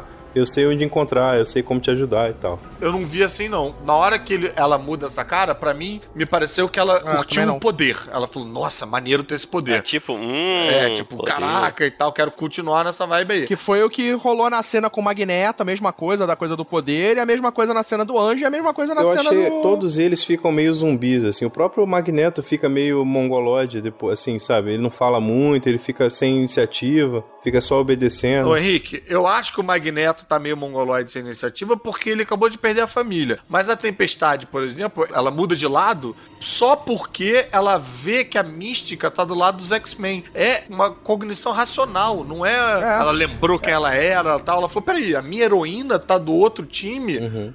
Ah, Então, será que eu tô então no lugar não. errado? É um Mas raciocínio. foi um pensamento assim. lógico. Exatamente, não foi uma parada meio tipo, porra, mudou o- a pupila, mudou a parada, não teve nenhum indicativo disso. Me pareceu Não, mais não teve, lógico. fato. Mas eu achei, assim, aí pode ser problemas de roteiro, de interpretação, de direção, mas assim, todos eles estavam, enquanto serviam o Apocalipse, eles estavam sem vida, assim, estavam Mas eu acho que era pelo mesmo. momento de cada personagem ali. E até a Tempestade, nessa hora, quando ela vê a mística, você vê ela demonstrar emoção, assim, você vê que ela tá bolada, assim. Em nenhum momento ninguém fica bolado quando tá do lado do Apocalipse, sabe? Ninguém ataca com raiva, ninguém não tem muito diálogo. Pra mim, rolou, assim, uma quebra de... quebrou o encanto ali, assim. É, pô, eu acho que faltou um pouquinho aí, cara. Eu acho que um efeitinho sonoro ou uma dilatação de pupila já contava melhor essa história de dominação e tal. Não, Não, concordo. Concordo que poderia ser mais bem contado, mas é... Não, não, é que a gente já tem um certo no- noção e conhecimento de que o Apocalipse faz isso. Nos quadrinhos ele faz uma lavagem cerebral, né? Tanto que ele É. já teve trabalhando Uhum. pra ele o Wolverine, já teve eh, Ciclope. Sim, Então, sim. tipo, ele, É, ele- o próprio Arcanjo. O próprio Que, de Arcanjo. fato, dos que foram apresentados ali no filme, era o único que de fato era um Cavaleiro do Apocalipse antes, né? Exato. Exatamente. Agora, a minha mulher, por exemplo, que não tem esse conhecimento do apocalipse, ela não entendeu por que, que as pessoas estavam seguindo ele, achou as pessoas completamente sem função. Não entendeu, inclusive, o apocalipse. Ela achou uma babaquinha. Quem é esse cara azul? Não dá pra acreditar num cara azul que é malvado porque é malvado. Ficou puto da vida com, com, com o apocalipse. Eu acho que faltou um pouco de. Afinal, o papai Smurf não é malvado.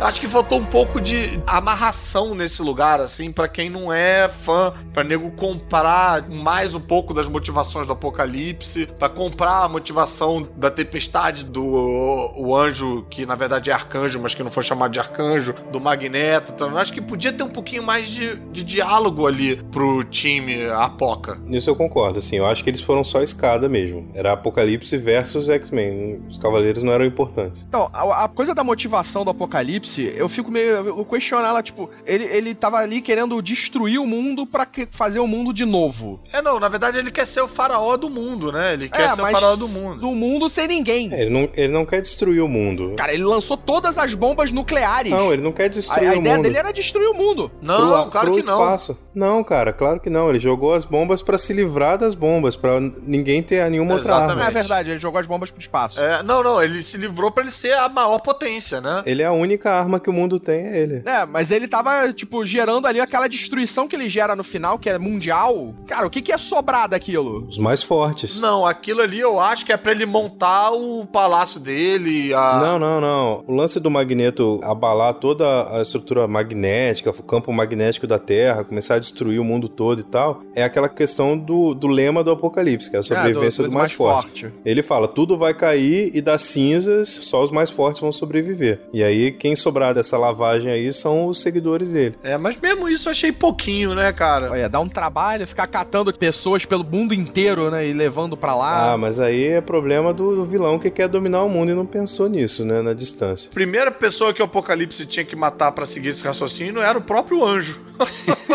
é a sobrevivência do mais forte. Aliás, isso me lembra de uma coisa. O anjo, vem aqui. Tchau, meu filho. Sempre que eu vejo o Anjo, eu me lembro daquele episódio do. Eu esqueci o nome do comediante que fez uma série de. de- o Xavier demitindo todos os X-Men um por um. e aí, Isso é muito bom, quando cara. ele vai demitir o Anjo, ele fala assim: brother, vamos lá. Se chama na mesa tipo chefe mesmo, assim. É. Me diz, me fala um pouco mais sobre os seus poderes. Aí ele, eu voo. tá, mas vamos lá, vampira também voa. E ela pode socar todo mundo, porque ela é super forte e absorve poder, não sei o quê. O que mais você fala? Não, eu voo. Tá, então o passarinho que tem ali na frente também voa. Ele é igual você. É esse, esse é seu poder. Cara, ele zoa tanto o anjo, eu não consigo mais respeitar o anjo depois disso. O anjo é o Aquaman dos X-Men, É cara. tipo isso, né? O Aquaman nada. É. Mas o Aquaman pelo menos fala com os peixes, né? Tudo bem que não serve pra nada, mas. o Aquaman ainda fala- tem poderes, ele é super forte, ele tem várias paradas. O anjo, não tem nada, ele é, só tem o asa. anjo não fa- nem fala Nem com os fala com os pássaros. pássaros. né? Os é. próprios passarinhos cagam pro anjo. Não, e, e- e se você for pegar pelo menos pelo filme, olha só, as asas pegaram fogo. Acabou. Não Acabou, mais. né? Caralho. Acabou. É ele bizarro. tava acabado ali, ele não tava fazendo mais nada, ele tava empolerado ali porque ele, tipo, não voou mais. É, ele só saía dali pra cagar numa estátua e voltava.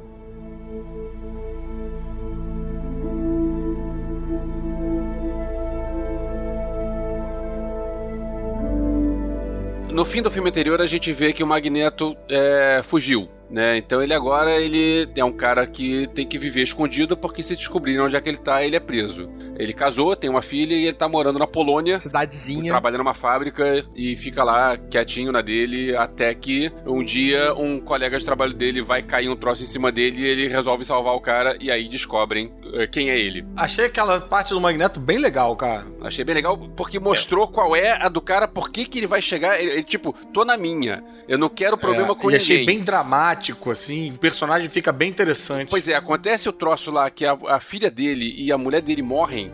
Aí é é aquele negócio de, cara, desculpa, mas eu tava quieto na minha, vocês vieram me cutucar. Agora, É. sai de baixo. E minha mulher do meu lado fez uma parada que eu acho que mó galera que vê os filmes também fez, ainda mais a galera civil. Assim que atravessa a flecha, né? A flecha atravessa a filha, a mãe, a minha mulher fez. Ih, agora fudeu.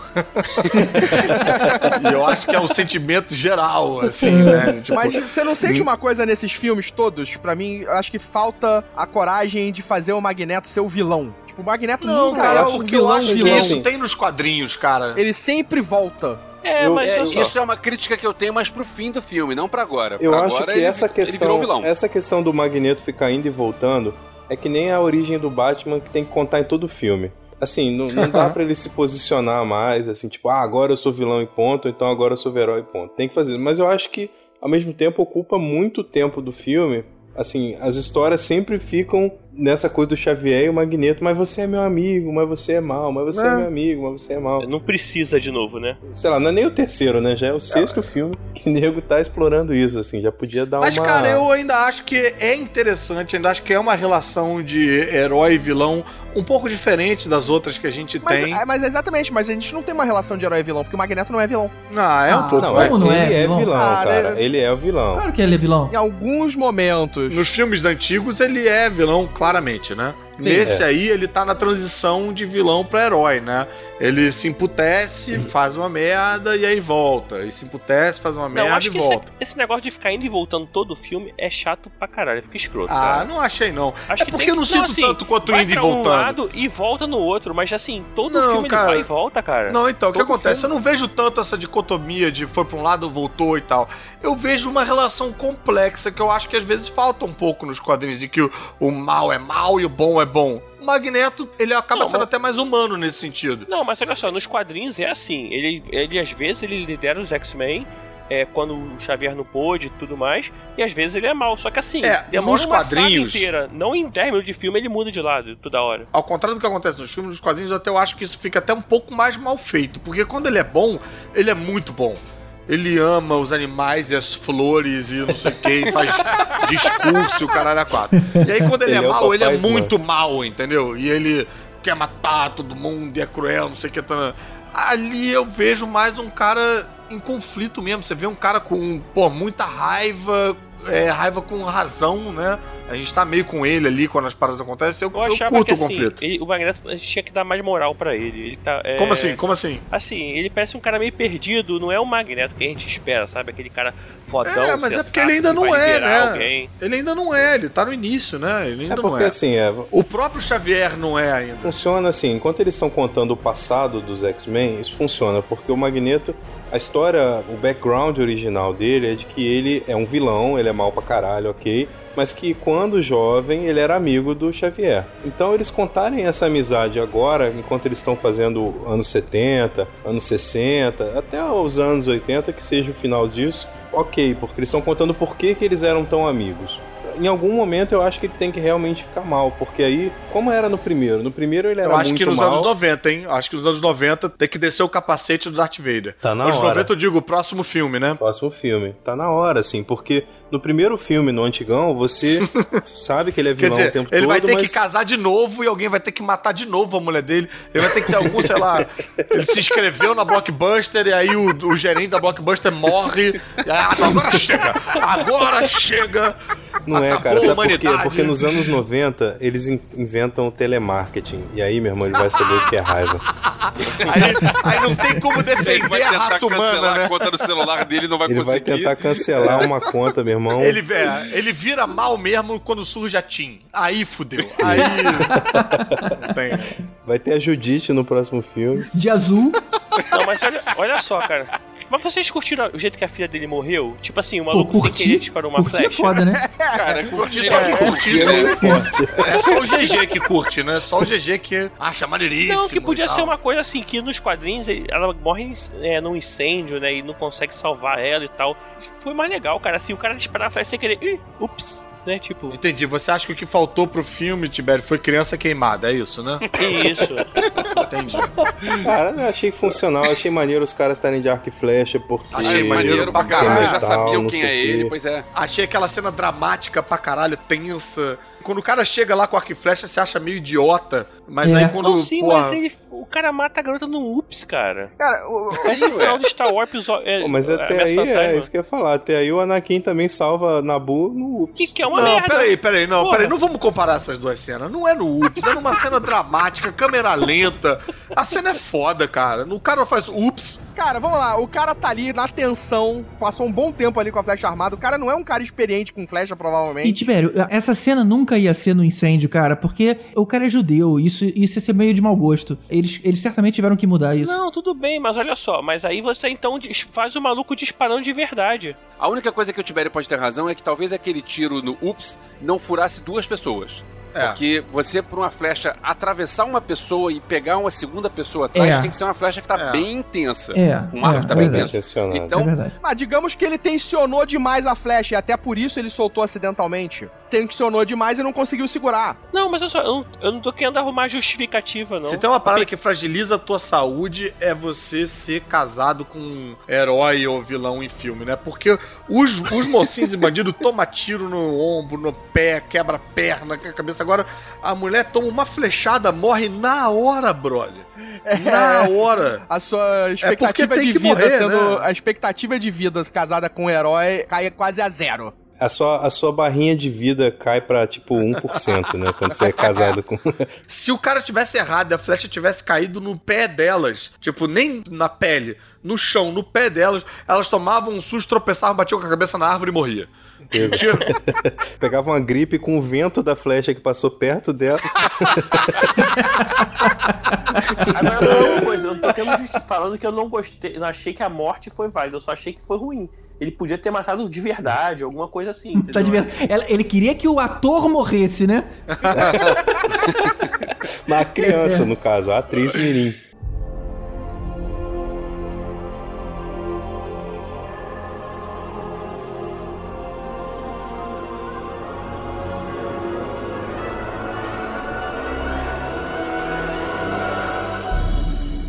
Bom, mas já que vocês estavam comparando aí o, o Star Wars mais cedo com, né, com os X-Men, esse filme também tem uma comparação interessante, né? O Magneto é judeu ele vai se esconder na Polônia.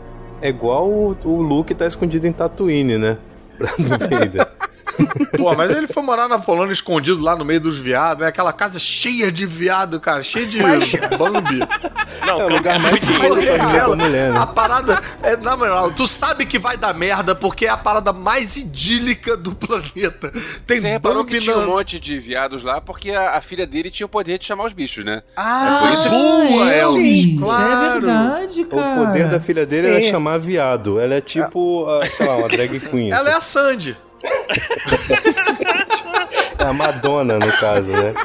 Não, mas sério, mas sério que vocês não repararam que ela tinha poder de chamar animal? Que ela grita depois os Não, patos sim, atacam? sim. Sim, mas não nessa cena. Não, só. É, não naquela É, cena. a cena inicial que tem os viadinhos não, não dá nada a entender que é um poder. É só uma criança brincando com os bichinhos no campo, sim, ok, né? sim. Mas aí depois a gente entende que sim, que ela tem essa Sim, sim. é, É. empatia com Mas, o animal. cara, eu sou obrigado a dizer que eu não tinha me ligado nisso, não. Se não fosse o Elvis, rapaz. É, só. olha só. E vocês pensando em cortar o Elvis do podcast, cara, tá vendo?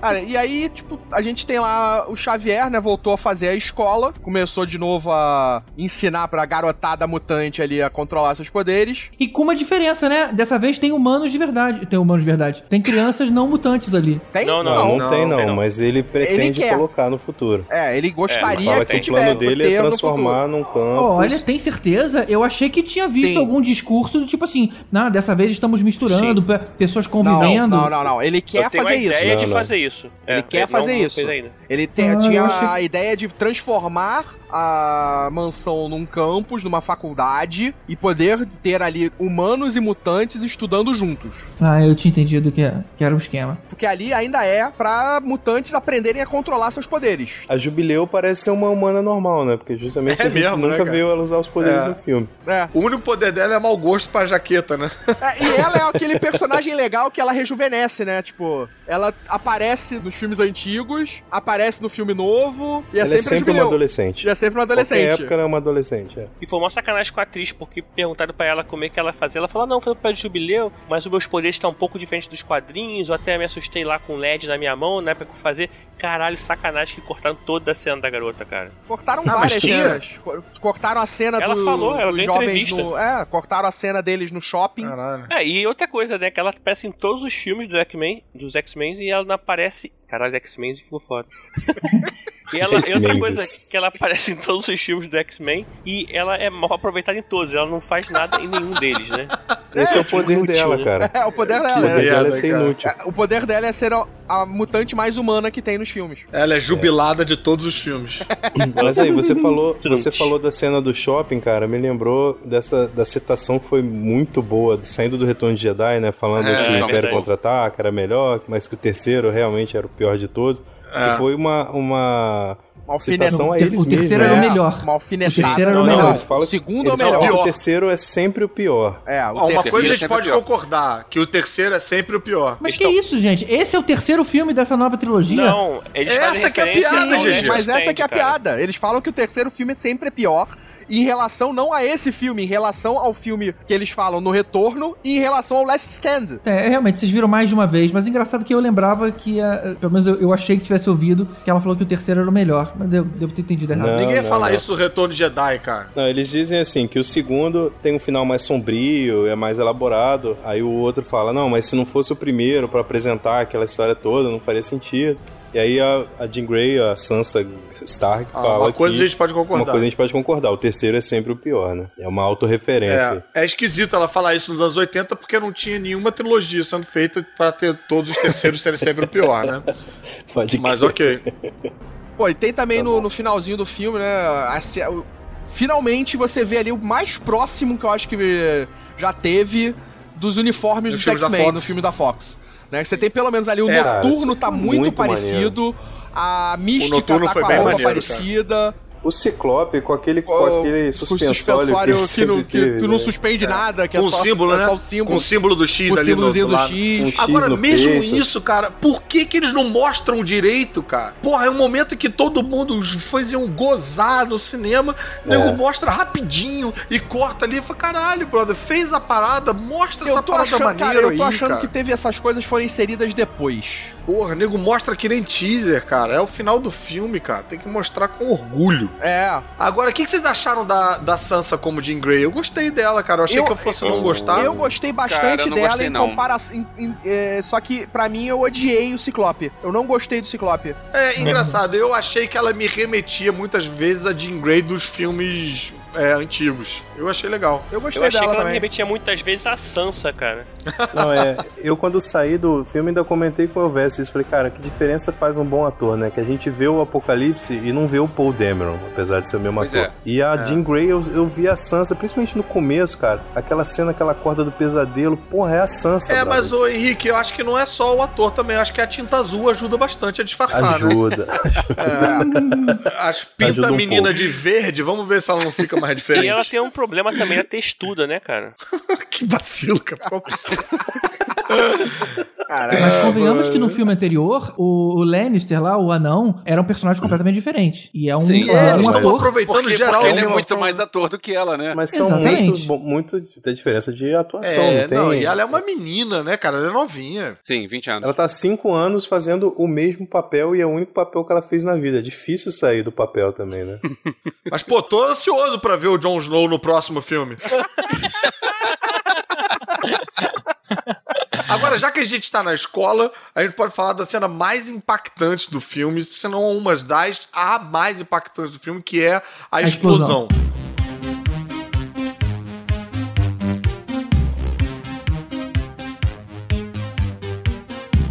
Uma das melhores cenas do filme anterior foi aquela cena do Mercúrio, todo mundo concorda, Isso, né? Aquela cena foi maneira. Concordo. E aí seria de se pensar, porra, não tem como você se superar depois dessa. E eles conseguiram, cara. Cara, o Mercúrio, a porra. cena do Mercúrio é boa Não é não? pra caramba. Na hora que é para, boa. na hora que tá vindo a, a, a abelhinha voando, aí a abelhinha para e entra.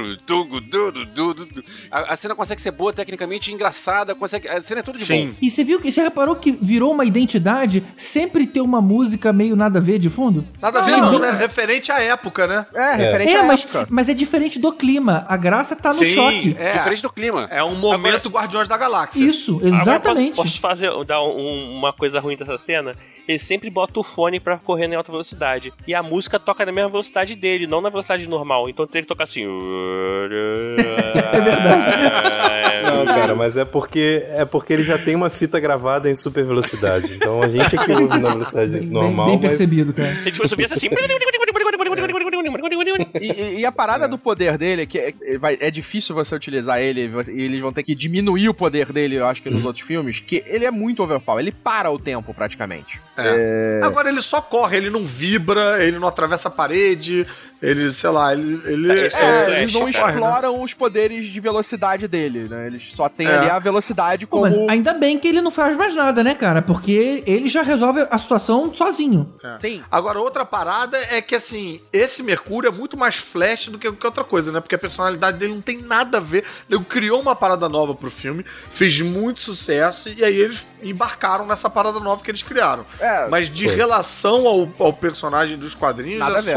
A cor do cabelo e o poder, né? Não, mas De isso é uma resto- coisa que nesses filmes tem muito. Me diz aí o que, que a Psylocke tem a ver com a Psylocke dos quadrinhos, né? Tipo, eles pegam os personagens, boa parte deles não é trabalhada igual o que é nos quadrinhos. Fora ali os É, principais, realmente. os cabeças, tipo Jean Grey, Ciclope, que tem mais uma conexão um pouco mais próxima com o que eles são nos quadrinhos, os outros é... É uma adaptação É, mesmo, uma né? Livre adaptação da adaptação. semana. Sobre o visual do Mercúrio, nele em particular, é um- uma crítica ao filme todo, de um modo geral, é, na caracterização dos atores, que você pensa que o outro filme se passou, o Primeira Classe passou 20 anos antes, o filme anterior passou 10 anos antes, eles estão com a mesma cara. Isso é bem esquisito E mesmo. assim, O é- Magneto era criança na, na Segunda Guerra. É pra ele estar com o quê? Quase 50 anos desse 50 Pois anos. é, é, eu, acho, eu acho que isso aí, principalmente o Evan Peters 39. nesse, como o, o Evan Peters como Mercúrio, que ele tá exatamente com a mesma cara de moleque. E, cara, É podiam mesmo. ter melhorado um pouquinho a maquiagem deles pra botar os caras com cara de um pouquinho mais velho. O, o Xavier roupa, continua né? com o Ou mesmo até a cabelo, roupa. Aquele cabelo de garotão e tal.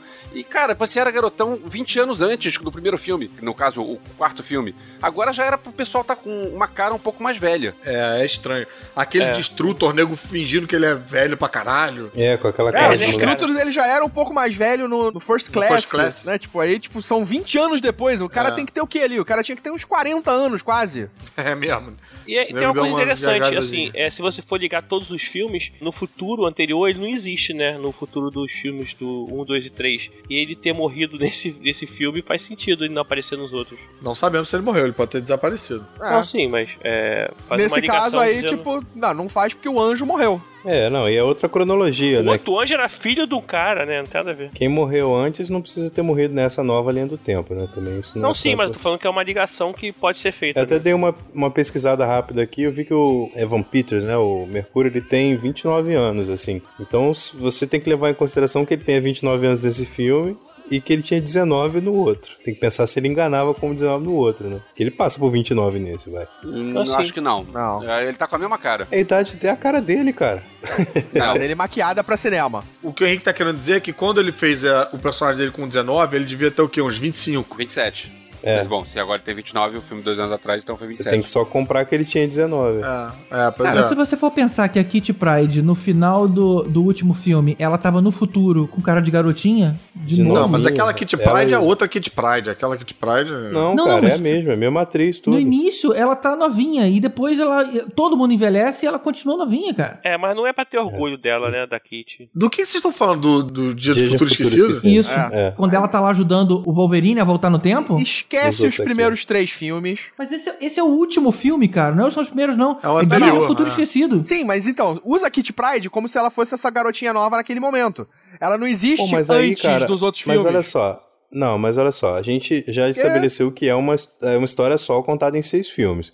Mas aí não Sim, faz sentido. Aí você vai ter mesmos. milhões de furos. Aí você É, tem milhões de furos. Os- Então, mas tem milhões de furos e a gente tem que aceitar que tem milhões de furos, cara. Não é Exatamente, fingir é. que eles não existem. A gente aponta os furos, mas aceita. Pera aí, rapidinho. Eu tô com a impressão de que o Henrique tá falando de uma Kit Pride e o GG tá falando de outra Kit Pride. Não, não, é a mesma. A Kitty Pryde é a mesma atriz. A Ellen Page fez os Ellen filmes Page antigos? fez os dois filmes como Kitty Pryde, só que É. a diferença Last de, de tempo o- entre um e outro é enorme. E, A e, Ellen sei lá, Page tá no Last Stand? Tá, tá. Caralho, bro. Ela está também no X-Men 3, No confronto final. sim. os final. É, no Last Ela Stand ela, ela, equipe. ela até usa pra o poder dela pra fugir com um garotinho pelas paredes, é. Isso, ah, ela foge Exatamente, do. Juggernaut, né? Ela Isso, foge do fanático. Isso aí. Isso. Ah, e o Homem tá. de Gelo também, é o mesmo ator. Então, assim, Se fosse pra fazer uma passagem de tempo, poderia usar outro ator. Se, ah, se a gente tivesse atores totalmente diferentes, podia até dizer, não, não é o mesmo. Não é nem a mesma história, são X-Men contando histórias diferentes. Mas, cara, é o mesmo ator, então não tem como dizer que não é a mesma linha do tempo, sabe? É, aquilo é. Então isso é estranho Mas mesmo. vamos considerar então que o tempo no universo da Fox passa mais de forma diferente. Vamos, Dependendo não, a do considerar personagem. que o fator X faz com que os mutantes envelheçam em outro ritmo. Alguns. É, pronto. Alguns. Fechou. Alguns.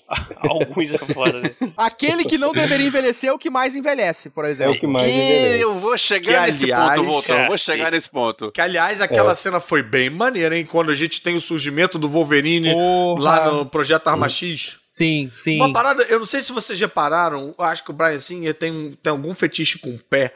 Toda vez que ele pega o pé da pessoa, vai ser uma revelação foda.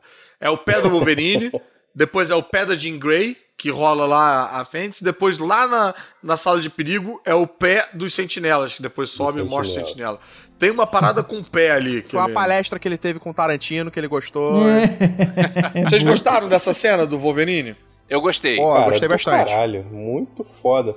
Conseguiu fazer a melhor participação do Wolverine em todos os filmes do X-Men, É. em, sei lá, em poucos segundos. E é mais fanservice que essa cena não, não existe. Não, mas veja, mas olha só, eu fiquei muito, muito empolgado, mas pra mim foi 98%, porque a câmera foi subindo, cara. Porra, Capacete. tava perfeito, aí mostrou aquela paradinha de ectoplasma lá que ele tem do lado lá, né, no, As no- armadilhas de pegar fantasma. as armadilhas de pegar fantasma ali e tal, perfeito, a cara perfeita. Aí faltou o tampo do capacete, cara. Porra, sabe tipo aquela sensação de download interrompido no 98%? Pô, eu comentei isso com o Elvis, né? Quando a câmera tava subindo, o que, que eu fiquei falando, Elvis? É, o capacete tinha que ser inteiro. Gostoso, Eu- gostoso, Não. gostoso. Gostoso, ai, delícia. Não, eu fiquei assim. A, a câmera foi subindo e eu fui falando assim: por favor, esteja de capacete, esteja de capacete, esteja de capacete. E aí quando mostrou, caraca, eu vibrei muito, assim. Eu nem, nem me importei com o fato de que de tinha que que, o- o rosto.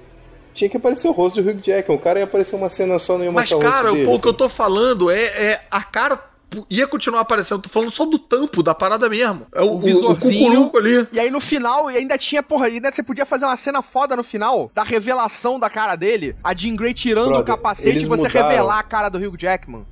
Não, eles mudaram tanta coisa no visual de todos os X-Men ao Ah. longo de todos os filmes que acho que esse foi o mais fiel de toda a saga até hoje, assim. O que me incomodou nesse capacete não foi nem essa questão do visor. Foi o fato dele ficar lutando aquele tempo inteiro com o capacete na cabeça e de repente chegar a Jean e tirar como se fosse um chapéu, cara. Tipo, ele tava solto. Por que aquele porcaria ele não tirou aquele negócio Não, enorme ela da cabeça? só tirou quando ela controlou a mente dele, cara. Quando ela acalmou ele Mas e era tal. uma parada que tava simplesmente repousando em cima, cara. Até o movimento dele lutando eu já teria derrubado. Ele não arrancou que nem ele arrancou os fios. Eu tava esperando isso. Deixa eu arrancar isso aqui do- que tá preso na tua cabeça. Mas não, ela levantou como se fosse um, um chapéu coco. Porra, vocês são muito chatos, hein? E foi o inverso do que aconteceu no Last Stand, né? Que no Last Stand ele é que apazigua a Jean, né? A Fênix. E agora foi o contrário. Eu, tô se- eu sei que eu tô sendo chato, mas eu acho que ele podia estar pelado e com o tampo do capacete ali na parada. Se lógico, né? Joga uma sombra ou então joga mais um. Pega uma armadilha de fantasma ali, né? No carcajuzinho dele ali, né? Mas ainda assim foi maneiro. Valeu, valeu. Foi bem maneiro. Não, Não, e ele tava. sangue É. pra caramba, coisa que não aparecia antes.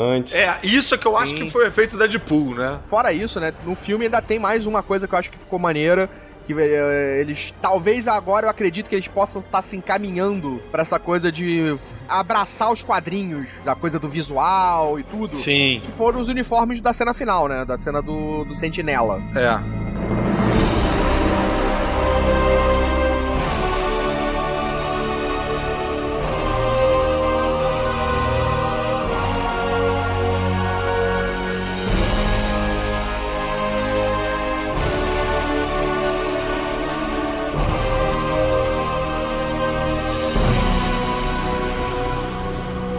a gente chega naquele combate final no Cairo, né? Eu conversando com um amigo na primeira vez, ele falou assim: Não, achei o roteiro horrível porque não fazia sentido, as pessoas adivinhavam onde os outros estavam, iam parar ali. E enfim, a gente, antes disso, teve lá a cena com o- a mensagem psíquica pro mundo todo e tal, onde o Xavier consegue mandar um vírus na mensagem ali só pra Jean, né? Avisando exatamente onde eles estão. Aham. E aí eles vão pro Cairo e tentam fazer um duelo lá onde, sinceramente, foi pra mim o pior momento do filme, assim. Não, não é que seja Olha. ruim, achei até que funcionou e tal, mas eu acho que é quando o filme perdeu um pouco, assim, da força, sabe? Achei esse É, embate eu não um achei pouco... tão ruim, não. Mas eu achei pouco empolgante, mas eu não, não Exato, fiquei é. puto. Eu tenho uns momentos que me incomodaram, foram uns momentos assim, tipo, que. É, uns efeitos que pareciam um pouco Tigre do Dragão, sabe? Parecia muito É, elástico, falei. assim. O. Fera pulando era muito Tigre do Dragão.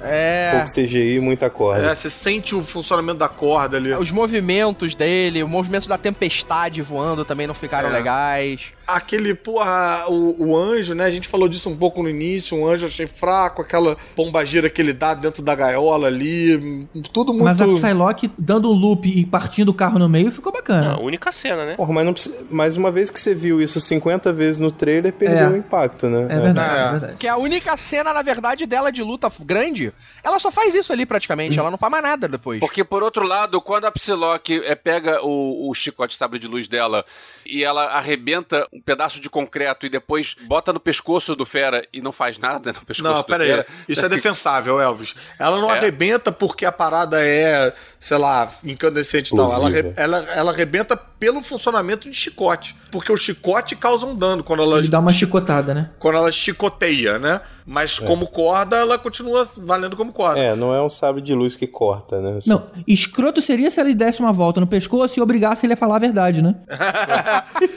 Hein, Caruso, uma coisa que ficou ecoando na minha cabeça esse combate todo foi uma coisa que você falou muito no Guerra Civil, como o combate no Guerra Civil era inventivo, né? E essa palavra ficou na- ecoando na minha cabeça, porque esse, esse duelo final dos X-Men Não é. não Não foi é. nada inventivo. Nem um Não pouco. é uma- inventivo. é, é cada um soltando o poder É em cima soco, do né? outro apenas, É. assim, não tem Não, integração. e se você parar pra pensar, a utilização dos poderes no final, na hora pra lutar contra o Apocalipse, que eles vão combi- combinar os poderes, é a mesma coisa. O Magneto tá lançando raio, de alguma forma. Tá lançando pedaço de metal no funcionamento de raio.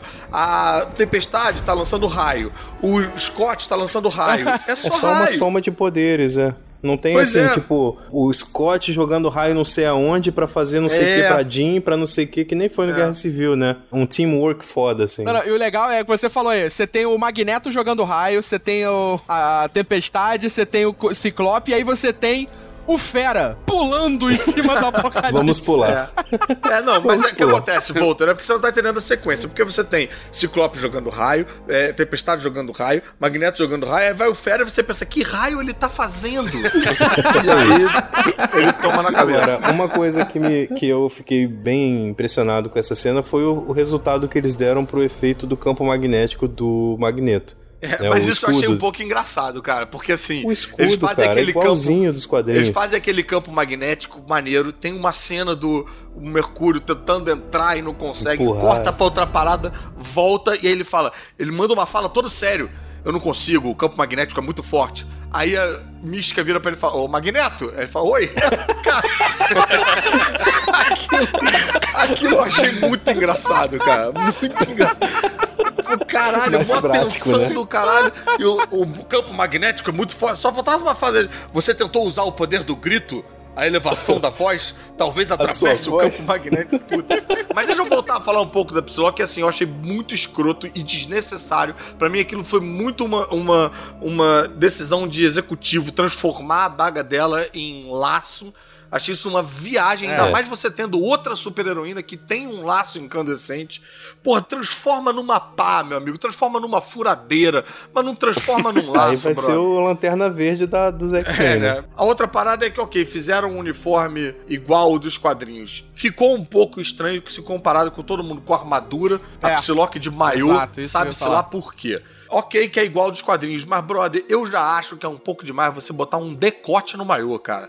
Eu acho que é muito. Nego realmente acha que o que? Que os homens vão embora no meio do filme se não tiver um decote, sabe? Porra, 2016, cara, o uniforme tava igual, não precisava do decote, que eu achei aquele decote meio forçado, cara. Mas pra mim, o maior problema continua sendo o, o Apocalipse. Tá lá dando armadura pra todo mundo. Ele deu armadura pro Magneto, ele deu armadura pro Anjo, deu armadura pra Tempestade. E ela, não, não. Você que luta corpo a corpo, você vai ficar com esse maiozinho. Eu vou te dizer que assim, eu não acho isso nem ofensivo com as mulheres, não. Eu acho isso ofensivo com os homens. Eu acho que isso trata a gente como um bando de, de Neandertal que vê, tipo, que, você gostou do filme? Peito. tinha peito. É, peito. E a gente não é assim, cara. Se o roteiro é uma merda, a gente continua achando uma merda. E seguindo essa questão da Psylocke e falando que ela é fiel aos quadrinhos, os ouvintes estão de prova que eu já tinha falado isso quando a gente falou do trailer do filme, em que não tem a ver com o resto do universo do, do cinematográfico. Assim, ela tá muito longe do, que a gente já tinha visto. E essa Tá questão aí de Você tá falando outros, da né? sexualização do uniforme dela. Não, não, não. Tá falando do uniforme ficar igual dos quadrinhos e ninguém mais é igual É. ao quadrinho. É, assim, e não tem nada a ver. Fica porque... uma porrada de gente com os uniformes realistas e uma menina fazendo cosplay.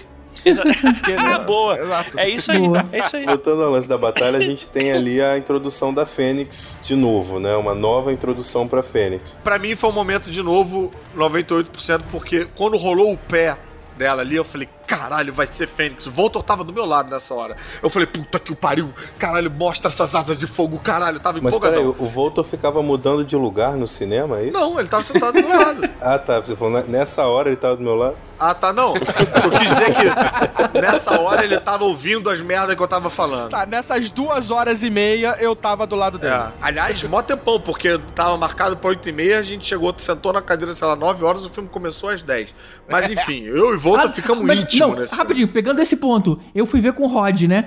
O Rod, assim, caramba, eu consegui não assistir o trailer, né? Tô virgem aqui. O que que aparece? O trailer do filme que a gente tá começando a ver, cara. Cara, isso eu fico muito Caramba, puto. que escroto, Eu não entendo cara. por que, que eles fazem isso mesmo. Isso é muito escroto. Passou o trailer do filme que vocês iam Eu ver? Passou, isso, cara, cara. passou e que a Eles gente passam tava. não- aqueles featurettes. A gente tava blindado até agora. Caralho. Qual o sentido disso, caramba? Mas, porra, deixa Bizarro. eu continuar contando ali a minha epopeia. Não é exatamente uma epopeia, final vai ser bem anticlimático depois disso, mas enfim. eu tava ali empolgado. Começou aquela andada em câmera lenta, eu falei, caralho, vai ser revelação. Eu já tava lá, porra, mostra essa águia da Portela que eu quero ver, puta que pariu. Aí foi um momento meio Wolverine nesse sentido de novo, que foi quase. Mostra aquele fogo meio disforme aí no finalzinho, dois segundos, mostra lá a frente. Eu achei maneiro, achei maneiro ela aparecer, mas acho que o nego tinha que assumir, brother. Na hora que ela pisa lá fora, ela tinha que abrir aquelas asas de fogo, tinha que ter bico, tinha que ter olho, tinha que ter a porra toda. Nego, não, não entendo por que ficar guardando uma paradinha. Meu irmão, gasta. Bota a boca no trombone nessa parada e depois quer usar no outro filme, usa mais foda ainda. Eu acho que, porra, essa tem que ser a receita do sucesso. Não fica miguelizando a parada. Mas aí, aí já entra um pouco essa coisa da Fox de novo. Eu acho que eles ainda não abraçaram esse, Não, tá faltando isso. culhão na Fox. Essa É, coisa pois de- é, mas o que acontece? Quando, quando o, o Homem de Ferro fez lá aquela cena do Nick Fury no final, eles não tinham o universo Marvel todo estabelecido, eles não tinham Vingador, não tinha elenco, porra nenhuma, mas o maluco falou, quer saber, foda-se, bota o Samuel Jackson aí, vamos, vamos explodir a cabeça dos nerds, vamos, vamos deixar o cu de todo mundo cair na sala de cinema, e funcionou, cara. Você vê aquele Samuel Mas Jackson... eram outras pessoas. Não eram executivos. É, mas é isso que eu tô falando. Porra, faltou aprender com a Marvel isso aí, entendeu? Quando eu digo aprender com a Marvel, é aprender com o universo cinematográfico da Marvel. Caralho, gasta essa águia de fogo, gasta essa fênix de fogo aí e depois vê o que que você faz. É, eu Agora, também você falou acho. do universo cinematográfico da Marvel. Vocês não acham que ficou. é, eles pegaram muito disso, teve muita piadinha durante o filme, como são os filmes da Marvel? Eu Não. achei. Do X-Men, eu eu achei que bem, não me incomodou, não. Mas X, vocês não acham que X-Men é uma franquia um pouco mais juvenil do que o restante dos heróis, cara? Eu sempre olhei Não, pros eu X-Men dessa não. forma. Não. Essa nova pode ser, mas a classicona, cara, é, a- é uma das mais adultas de todas, eu Eles acho. estão investindo nessa coisa de época, de falar de Guerra Fria, É. sabe? Assim, são coisas, são assuntos que não são nem tão interessantes pra garotada, sabe? É, Eu achei que tinha muita piadinha, assim. A questão Eu- mesmo do, do Mercúrio foram mais de uma vez, aquela, É. aquela cena em câmera lenta, assim, tipo, vamos apostar nisso mais vezes. e tal. Não, mas isso aí sim. eu não duvido nada de que no, agora, a partir de agora, todo filme vai ter a cena do, do Mercúrio. Não, É, eu eu, eu, eu preferiria É. ver um filme do Mercúrio do que ver um próximo do Wolverine. Eu, tô, eu, eu curti o personagem. Mas, cara, eu achei aquela cena do Apocalipse maneira e escrota ao mesmo tempo. Porque ele chega lá, começa a socar a cara do Apocalipse. O cinema nessa hora foi a loucura, aplaudiu. Aí quando o Apocalipse resolve interromper o, o ataque, ele não sofreu nenhum dano. Ele podia ter sofrido um dano, pelo menos, ter caído, estourado uma parede, ou ter escorrido um sanguinho. Não adiantou de nada aquela parada. Uma cena Não, maneira não, que fez a não. galera aplaudir. Ah, mas o, Vo- o, o, o Apocalipse ele tinha um fator de cura sinistro também, né? Mesmo que ele levasse um dano, ele regeneraria na hora. Mas que eu visse ele estourar a cara e a cara voltar, entendeu? Porque cada soco em super velocidade dele é uma explosão, cara. Eu fiquei muito puto com essa cena, na verdade, mas é porque eu sou fã do Apocalipse, né? Então, quando eu vi o Apocalipse apanhando do Mercúrio, eu falei, velho, não, aí não, aí é vacilo. Caralho, Não, cara, sabe? porra, Ah, não, vacilo porque cara. eles acabaram de apresentar o Mercúrio como um personagem dos mais poderosos que existe. Que ele não, Mas é, ele não é é, rápido, isso nos cara. quadrinhos. Cara, não. Ele é rápido. Não, ponto. ele é muito rápido. Não, mais do que mas só não é só rápido. rápido, explode as paradas quando ele faz com super velocidade. Ele praticamente para o tempo a- e a volta dele. Mas eu acho que assim, faz parecer que o Apocalipse morreu e faz ele levantar mais puto. E aí você faz, caralho, o Apocalipse é mais foda do que Aí isso. vira entendeu? Dragon Ball, Mas não assim, faz não um é mais ataque. Ok, mas naquele momento acho que tá valendo uma Dragon Ballização. Mas não faz o, aquele ataque dele que fez a galera aplaudir significar o mesmo que nada. Tudo significou nada até o momento que eles juntaram os poderes e, e atacaram, né? Porque o cara tinha um fator de cura maior que o do Wolverine, assim. É, mas quando a, a mística dá uma espadada no pescoço dele, você vê o pescoço dele abrir e fechar. É maneiro, não é maneiro? É. Sim, sim, sim, sim. Podia ter visto um- uma outra demonstração de poder apocalipse que deixasse a gente com mais medo dele. Cara, eu queria muito que ele crescesse de verdade, não só na cabeça Também. do. Na verdade, eu queria que o tempo inteiro esse vilão ele fosse um pouco maior, cara. É, Por né? várias vezes a gente via ele no mesmo tamanho ou até mais baixo que o Magneto, Magneto. por exemplo. Mas Ficava isso é, estranho. é o problema exatamente desse visual que escolheram pra ele. Ele tem esse visual vilão dos Power Rangers. É. Eu senti um pouquinho de falta também, que ele é mais imponente. Mas nessa hora especificamente, onde, onde vai juntar todo mundo nele, eu acho que ele podia estar gigante. Porque aí ia justificar ainda mais, assim, juntar todo mundo, cada um atacar um pedaço, um ataca a perna, ataca o braço. Eu, eu gostei do ator, eu gostei do, do Apocalipse como personagem, mas eu achei terrível o visual dele. Eu não gostei mesmo do visual dele. Me incomodou durante me o filme incomodou, inteiro. não. Pra mim, Não me tipo, incomodou, ele- não. ele- eu não comprei ele como esse ser ameaçador. É, ele também não me convenceu, É, não. isso eu também não comprei. né? tanto. Esse ser Eu, ameaçador e uma coisa eu achei, poderosíssimo. eu achei eu- ele era muito lento pra executar o poder dele.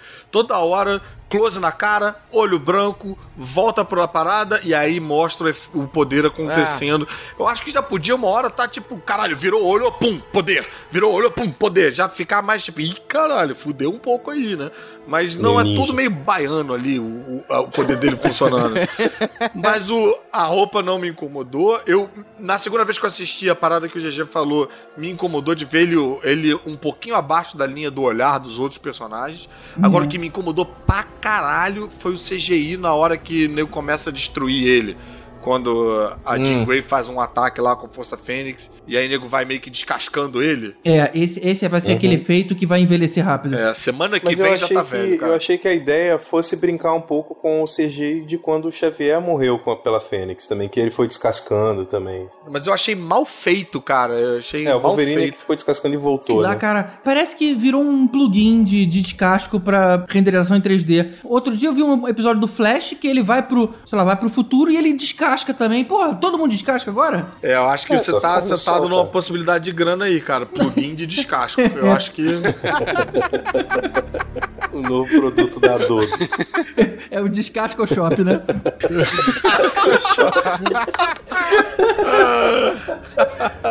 Só pra finalizar uma coisa aqui.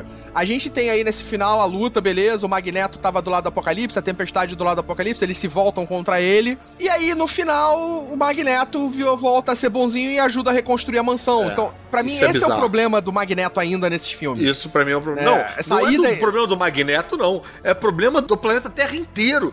Que o cara vira e fala com o presidente, fala: É, não, mas no final ele ajudou a gente. Sim, tá confirmado. Sim, senhor presidente. Parece que a gente teve um milagre que a gente precisava.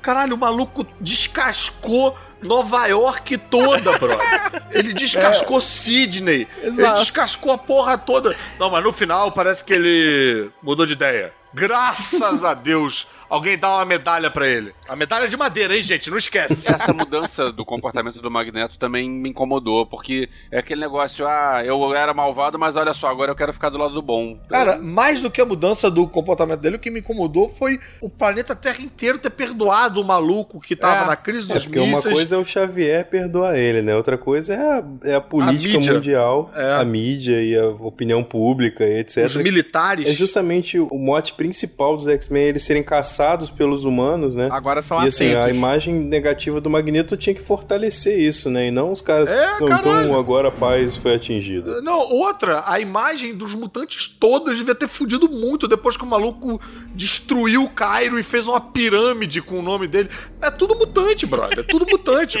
Claro. É caralho, esses mutantes toda vez que se juntam pra discutir, descasca Nova York, destrói Cairo e desfaz uma capital. Caralho. Por muito menos os Vingadores foram caçados. É, a, a grande parada, eu não, eu não sei se isso é uma coisa do Brian Singer, dessa coisa, tipo. Do, do Magneto não ser, ser o vilão. Que pra mim, cara, beleza, a- essa coisa dele ir e voltar é legal. Mas, porra, tem que ter uma hora que, cara, ele é um, ele é um vilão. Ele quer a mesma coisa lá que o Xavier, ele quer a supremacia. Só que ele quer de uma forma que é a supremacia mutante. Né? Ele não, não, não suporta mais a humanidade ditando as regras da forma como dita. Então, É, nos ele quadrinhos. quer o que você- o Apocalipse quer, né? Sim, exatamente. É, É, mas nesse, nessa etapa eu acho que ele ainda não quer isso. Nessa etapa eu acho que ele quer vingança. sim, nesse filme, sim. É engraçado que o discurso muda um pouquinho, né? No segundo filme, ele tá com o discurso mais da supremacia mutante. No segundo filme da nova leva, né? Sim. É, ele tá com o discurso da supremacia mutante. Nesse, ele tá mais. Caralho, foda-se a porra toda, brother. Quer saber? Mataram minha mulher minha, minha, e minha filha, pau É, no cu tava de ali no Sidney. mundo se exploda. Nunca fui na Austrália, mas eu quero que se foda essa merda. Vou destruir todos os lugares que eu queria visitar. É, ele tava ali meio que exploda-se o mundo. Mas eu acho que a fúria dele podia ter começado ele matando os caras lá na fábrica. Minha mulher uma hora virou nessa hora e falou: Porra, vacilo, não deixou nem ele matar os caras, cara. Papou freg, né? Porra. Não, mas eu achei que um ponto fraco desse filme foi isso, assim, os personagens parecem pouco motivados, assim, tanto os, os heróis É quanto verdade. os vilões, tá todo mundo meio que só seguindo o roteiro, sabe? Ninguém tem uma motivação muito forte pra fazer nada, assim. É, outra coisa que eu achei também de ponto fraco nesse filme foi assim: eu vi a primeira vez, eu fiquei satisfeito, não me deu tanta vontade de ver de novo. Alguns filmes da Marvel Studios me deixam empolgados pra ver de novo. Tipo, Guardiões da Galáxia, eu terminei falando, caralho, tem que ver de novo. Vingadores, eu falei, caralho, tem que ver 80 vezes. Esse me deixou satisfeito, eu não quis ver de novo. Mas hoje, como aconteceu, a mesma coisa que tinha acontecido comigo no Batman vs Super-Homem, eu já tinha comprado o ingresso pra ver na quinta-feira, Voltor me chamou pra ver na, na terça, eu vi e depois fui ver de novo na quinta-feira. Eu senti um certo cansaço, porque o quando eu tava vendo pela primeira vez, eu tava empolgado pra saber onde essa história ia levar. Na segunda vez, eu comecei a perceber uma coisa. Os filmes da Marvel que me deixam afim de ver de novo, eles têm um funcionamento de cena que eu acho que isso, aliás, é uma qualidade de poucos filmes. De Volta ao Futuro tem essa qualidade. Você vê uma vez, você pode ver um milhão de vezes do ponto que for que você vê de novo, né? O 1, né? Você fica empolgado pra ver de novo. E esses filmes têm uma qualidade que as cenas elas funcionam pra carregar a história central, mas elas também funcionam um pouco como pequenos esquetes divertidos isoladamente, que são interessantes de ver. E esse filme não tem isso, ele não tem esquetes divertidos, não tem uma cena que funciona isoladamente. Mercúrio. A cena, só a cena do Mercúrio, exatamente, esse é um excelente exemplo. Os filmes da Marvel normalmente são constituídos de pequenas cenas como essa do Mercúrio, né? Lógico que ni- acho que a do Mercúrio é muito foda, talvez até mais foda do que algumas das pequenas cenas dos filmes da Marvel. Mas você tem uma construção lenta pra te levar, pra te conduzir a história. Quando você já sabe qual é o final da história, quando você já viveu tudo, as cenas isoladamente elas não são tão interessantes e tão divertidas pra se sustentar sozinhas. Então quando você tira esse elemento de você querer descobrir o que, que vai ser o que vai acontecer no final, se transforma num filme um pouco lento e um pouco chato que não te dá tanta vontade de ver várias vezes. Você tá entendendo o que eu tô falando? uhum, eu tô sim. viajando muito. Não, eu entendi, Sim. eu concordo. Eu até, eu até não saí do cinema com a mesma sensação que você, assim, a primeira vez que Aham. eu vi, eu vi duas vezes no mesmo dia, inclusive, assim, eu- na terça, eu vi de manhã e saí de lá, caralho, eu preciso ver de novo, preciso ver de novo, preciso ver de novo. E aí de noite já tinha outra pré-estreia, eu falei, porra, demorou. É, na segunda vez eu já saí satisfeito como você saiu da primeira, assim, porque aí eu, a- eu já tinha passado o, o- aquele primeiro impacto, já tinha entendido os nuances da história que talvez eu, de primeira assim tivesse perdido alguma coisa. E aí, beleza, agora realmente eu não tenho mais a necessidade de rever uma cena foda, um momento foda. Porque é isso, assim, são poucos, né? A cena É. da pirâmide no começo do filme eu achei. Eu reveria Maneiro. mil vezes. A cena do, do Mercúrio. E, sei lá, uma cena muito, muito curta e mal aproveitada, mas que eu achei foda foi a luta do Noturno com o anjo na, na- na gaiola lá. É, eu não Eu achei achei aquela tão maneiro. É, eu não achei tudo isso, Pra você não. taxar novamente como Marvete safado, outro filme que eu acho que tem um pouco isso é Deadpool, que é da Fox, Mas eu acho que tem essas ceninhas estanques que se você vê esse pedaço solto é maneiro pra caralho, sabe? É, o, o Deadpool brigando com o Colossus e quebrando a mão. É engraçado sozinho. O Deadpool indo fazer aquele avanço em cima do carro lá da parada. É do caralho. Enfim, tem essas cenas estanques que funcionam engraçado. É, só, fal- faltou o Colossus, né, nesse filme, né? Deixa eu aproveitar esse gancho, então, do Deadpool e do Colossus e perguntar pra vocês, o que, que vocês acham que vai acontecer agora? Qual é o futuro agora dessa franquia? Será que eles vão casar um pouco com o Deadpool, já que já deu uma brincada com o lado dos X-Men? O que, que vocês acham que acontece? Eu acho que não pode, porque teoricamente a gente iria nos anos 90, o Deadpool vai ser adolescente, né? Não, É não- verdade. Não vai ter É poder verdade. ainda. É. Mas teoricamente, o próximo filme é nos anos 2000, né? Não, o próximo é 90. Ah, E é. o que a gente viu no final desse filme foi uma passagem de bastão, assim, né? O First Class, né? a- Os mutantes que estão seguindo aí esses 20 anos, desde o negócio de Cuba lá, né? Desde a Aham. primeira classe, agora estão entregando a tocha pra Ciclope, É. Jean, Noturno. a É, galera isso, que- aliás, foi outra coisa que eu senti um, um- um pouco de falta. A gente não teve um momento os quatro originais agindo juntos como time. Nunca, Os quatro nunca. não, cinco, né? Uhum, É. sim. Jean, Ciclope, Fera, Anjo e Homem de Gelo. A gente não teve esse momento. Nunca Ou- na saga. E não vai ter porque o Homem de Gelo não é criança ainda, mas pelo menos Jean, Anjo, Fera e Ciclope dava pra ter, né? Pelo menos os quatro ali. E. É, é, eles E perderam não a chance teve. de fazer isso no First Class. O First Class poderia ter sido o momento que eles. Beleza, vamos fazer agora com os personagens. Tipo, os originais. E aí levar a partir É, daqui. exatamente. Ou então, agora era esse segundo momento. Ou eles faziam agora. É. E agora também não fizeram. É. Então, Também não dificilmente fizeram. vai acontecer. Eu acho que eles vão continuar essa linha mais jovem porque é uma forma de baratear o custo também. Eles não vão mais precisar da Hailey Berry como Tempestade, agora tem uma, uma menina mais nova. É, você não tem mais a Fank Jensen, agora tem a, a, É. a- a Ruivinha nova e mais um monte de nomes mais baratos, digamos assim, sabe? Não, Eu- mas isso eles já não tinham desde o First Class. No- na verdade, você tem um Fassbender, É, você tem um McAvoy, você tem uma Jennifer Lawrence, que, tipo, continuam sendo. Eles são Agora- os, os elencos caros dessa leva. É, mas agora tem mais um monte de personagem mais barato. A história pode reforçá-los na, na- Sim. e, e usar os mais caros pontualmente. Mas esse eu acho que era já o motivo desse reboot barra volta no tempo, né? Uhum. É, fazer um, um, um elenco que durasse mais filmes e que não custasse Um tanto. rejuvenescer. Eu não sei o que esperar dos próximos, mas eu gostaria de ver um pouco de cotidiano de X-Men, porque em todos os casos a gente via um, ca- uma, sei lá, uma parada muito épica rolando, mas a gente nunca viu X-Men agindo cotidianamente, os X-Men sendo X-Men cotidianamente, combatendo um maluco ali, sei lá, talvez impedindo um, um, um bandidinho ou um assaltabanco ali, tá, né? vendo esse time funcionando, né? É, A gente só vê ele Pode se ser uma, encontrando. uma cena de abertura do próximo filme, né? Ser uma É. coisa pontual. Então, Caruso, que- quem você colocaria de vilão para um próximo filme, por exemplo? Rapaz, eu colocaria uma irmandade de mutante aí. uh, Mas já tá é, apresentado, né? Pela cena extra É. que tem no final do filme, já deixa Já entender que o apresentaram próximo ali vilão é o o Senhor. Sinistro. Eu colocaria um primeiro momento, uma formação da Irmandade de Mutantes, eles lutando com, com cada um deles, aí depois talvez lute com todo mundo junto, e no final o mega vilão ser a própria Fênix. Mas como o Henrique falou, já tá um pouco encaminhado, eles apresentam o Senhor Sinistro no final, na cena extra, e é, é fraco, né? Não, não deixa empolgado pra ver. Quando o nego puxou a, a, a ampulheta de sangue ali, eu achei que fosse aparecer X-23, eu achei que fosse aparecer Deadpool, achei que fosse conectar, mas não. Deixa eu fazer uma pergunta pra vocês que entendem melhor a história. A Psylocke ter fugido é gancho também pro, pra ela. Pra alguma coisa. Agora, o que, que eles vão fazer com ela pode ser. Pra história e quadrinho não significa É, nada. nos é, quadrinhos, ela a presença da Psylocke aí não, não tem nada, nenhuma relação. É. O que, que ela vai fazer a partir dali pode ser qualquer coisa. Ah, uma parada que a gente esqueceu de falar. Rola também uma referência de leve aos ao massacre dos mutantes, né? Quando eles chegam lá na escola, rola aquela arminha que derruba todo mundo no chão, segura os mutantes é todos no verdade. chão. Aquele momento ali é meio a capa do massacre, Massacre dos dos mutantes, Mutantes. né? É verdade. Tem é muito fanservice, né, cara? Tem várias ceninhas. Eu mesmo tô até pulando assim pra quem, sei lá, viu o filme quiser prestar mais atenção nas próximas, tem muito, Tem muito, muito, muito. detalhezinho, assim. Eu não sei, eu acho que para um próximo você ter uma irmandade de mutantes, que é colocar mais um monte de mutante novo apresentado pela primeira vez, eu acho que pode ser meio risco.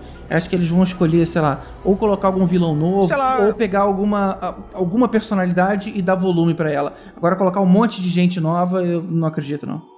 Até pensei nos carniceiros, como, tipo, botar o sinistro e ter os carniceiros ali promovendo um- Hum, uma coisa contra os mutantes. Se eu fosse chutar, gente, eu chutaria que, já que a gente sabe que vai ter o Sinistro, eu chutaria Clube do Inferno. Que a gente já teve nos outros filmes, né? É, teve o Sebastian Shaw, teve a Rainha Sebastian Branca Shaw. com a, Isso, isso. a Emma Frost. Faz sentido. É, mas o Clube do Inferno também já teve mais de uma geração, é. É, teriam que reformular o Clube do Levanta Inferno. a bola pra Fênix. Eu acho que isso Sim. faria sentido. Eu acho que é uma boa aposta, Henrique. É. Quer dizer, eu acho que assim, é uma boa aposta, mas daí achar que os executivos da Fox vão Vão captar achar que isso isso é uma boa já, aposta. já não sei. Ainda mais Falta fazendo muito. uma cena final, tipo, que não tem caramba. na- Que cena Nossa, extra de merda que ela foi, né? Caralho, cara, aquela cena pra mim Sem só... esperar os créditos inteiros. Aparece a maleta escrito S-Sex. É mais Muito incompreensível pra quem não é fã do que o Thanos e é mais incompreensível pra muitos que são fãs, que tipo, que é um, é não reconhe é, porque isso é um detalhe de um vilão dos É, X-Men. No nossa. filme anterior, né, no, no Dias de um Futuro Esquecido, eles mostraram o Apocalipse. E era outro ator, era outra coisa. Eles não, não sabiam nem quem ia ser o Apocalipse nesse filme, mas mesmo assim eles mostraram o, o Ensabanur, assim, né? é. Se vai botar o Sinistro, mostra o Sinistro no final da na cena final, nem que seja só o vulto dele, uma silhueta, um negócio meio es- ruim de ver, É, assim, qualquer mas que coisa. entender Não uma maleta. Assim como Deadpool teve a melhor cena pós-créditos de todos os filmes de super-herói, acho que essa foi a pior cena. Não, É. porque o nome do cara não ajuda muito, né? Não, não aparece nem Sinister, aparece... Essex. Corporation. É sex, É sex. corpo. Acho que a única coisa que salvaria essa cena é se entrasse a trilha sonora. O movimento é sexy.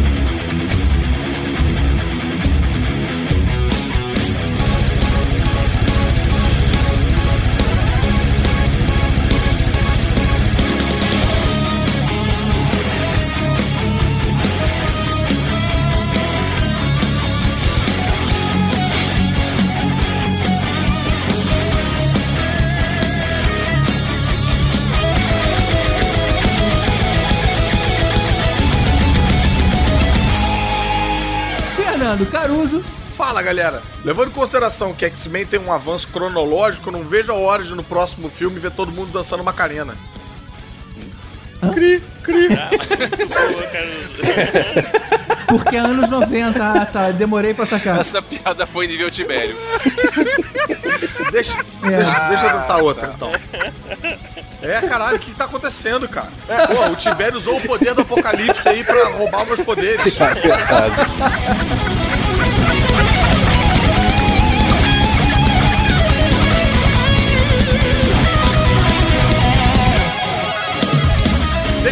refazer a minha, minha entrada. Não, ficou ótima, cara. Não, Não, ficou cara, ruim. tá- Deixa porra, ele tá- refazer. Tô, Ficou tô ruim. sofrendo aqui, cara. Veja bem, é, quando eu vou num hotel e tem profissão, eu escrevo comediante. Não posso entrar assim. Entendeu? Eu vou ter que começar a botar publicitário, que é a minha formação e tal. Fernando Caruso. Espero que eu vou tentar de novo agora, vou mandar outro que não vai ter graça, cara. Vai ser muito triste isso. É, até o final, até o final eu gente vou ri, tentar cara. umas Cara, cinco, tá? relaxa. Vou ficar pensando em vários. A gente ri, faz que nem, faz que nem Clark mesmo. A gente ri aí, todo mundo que ouvir ri junto. Tenta repetir algum- a mesma várias, várias e várias vezes, que vai que a gente ri no final. Caralho, mano.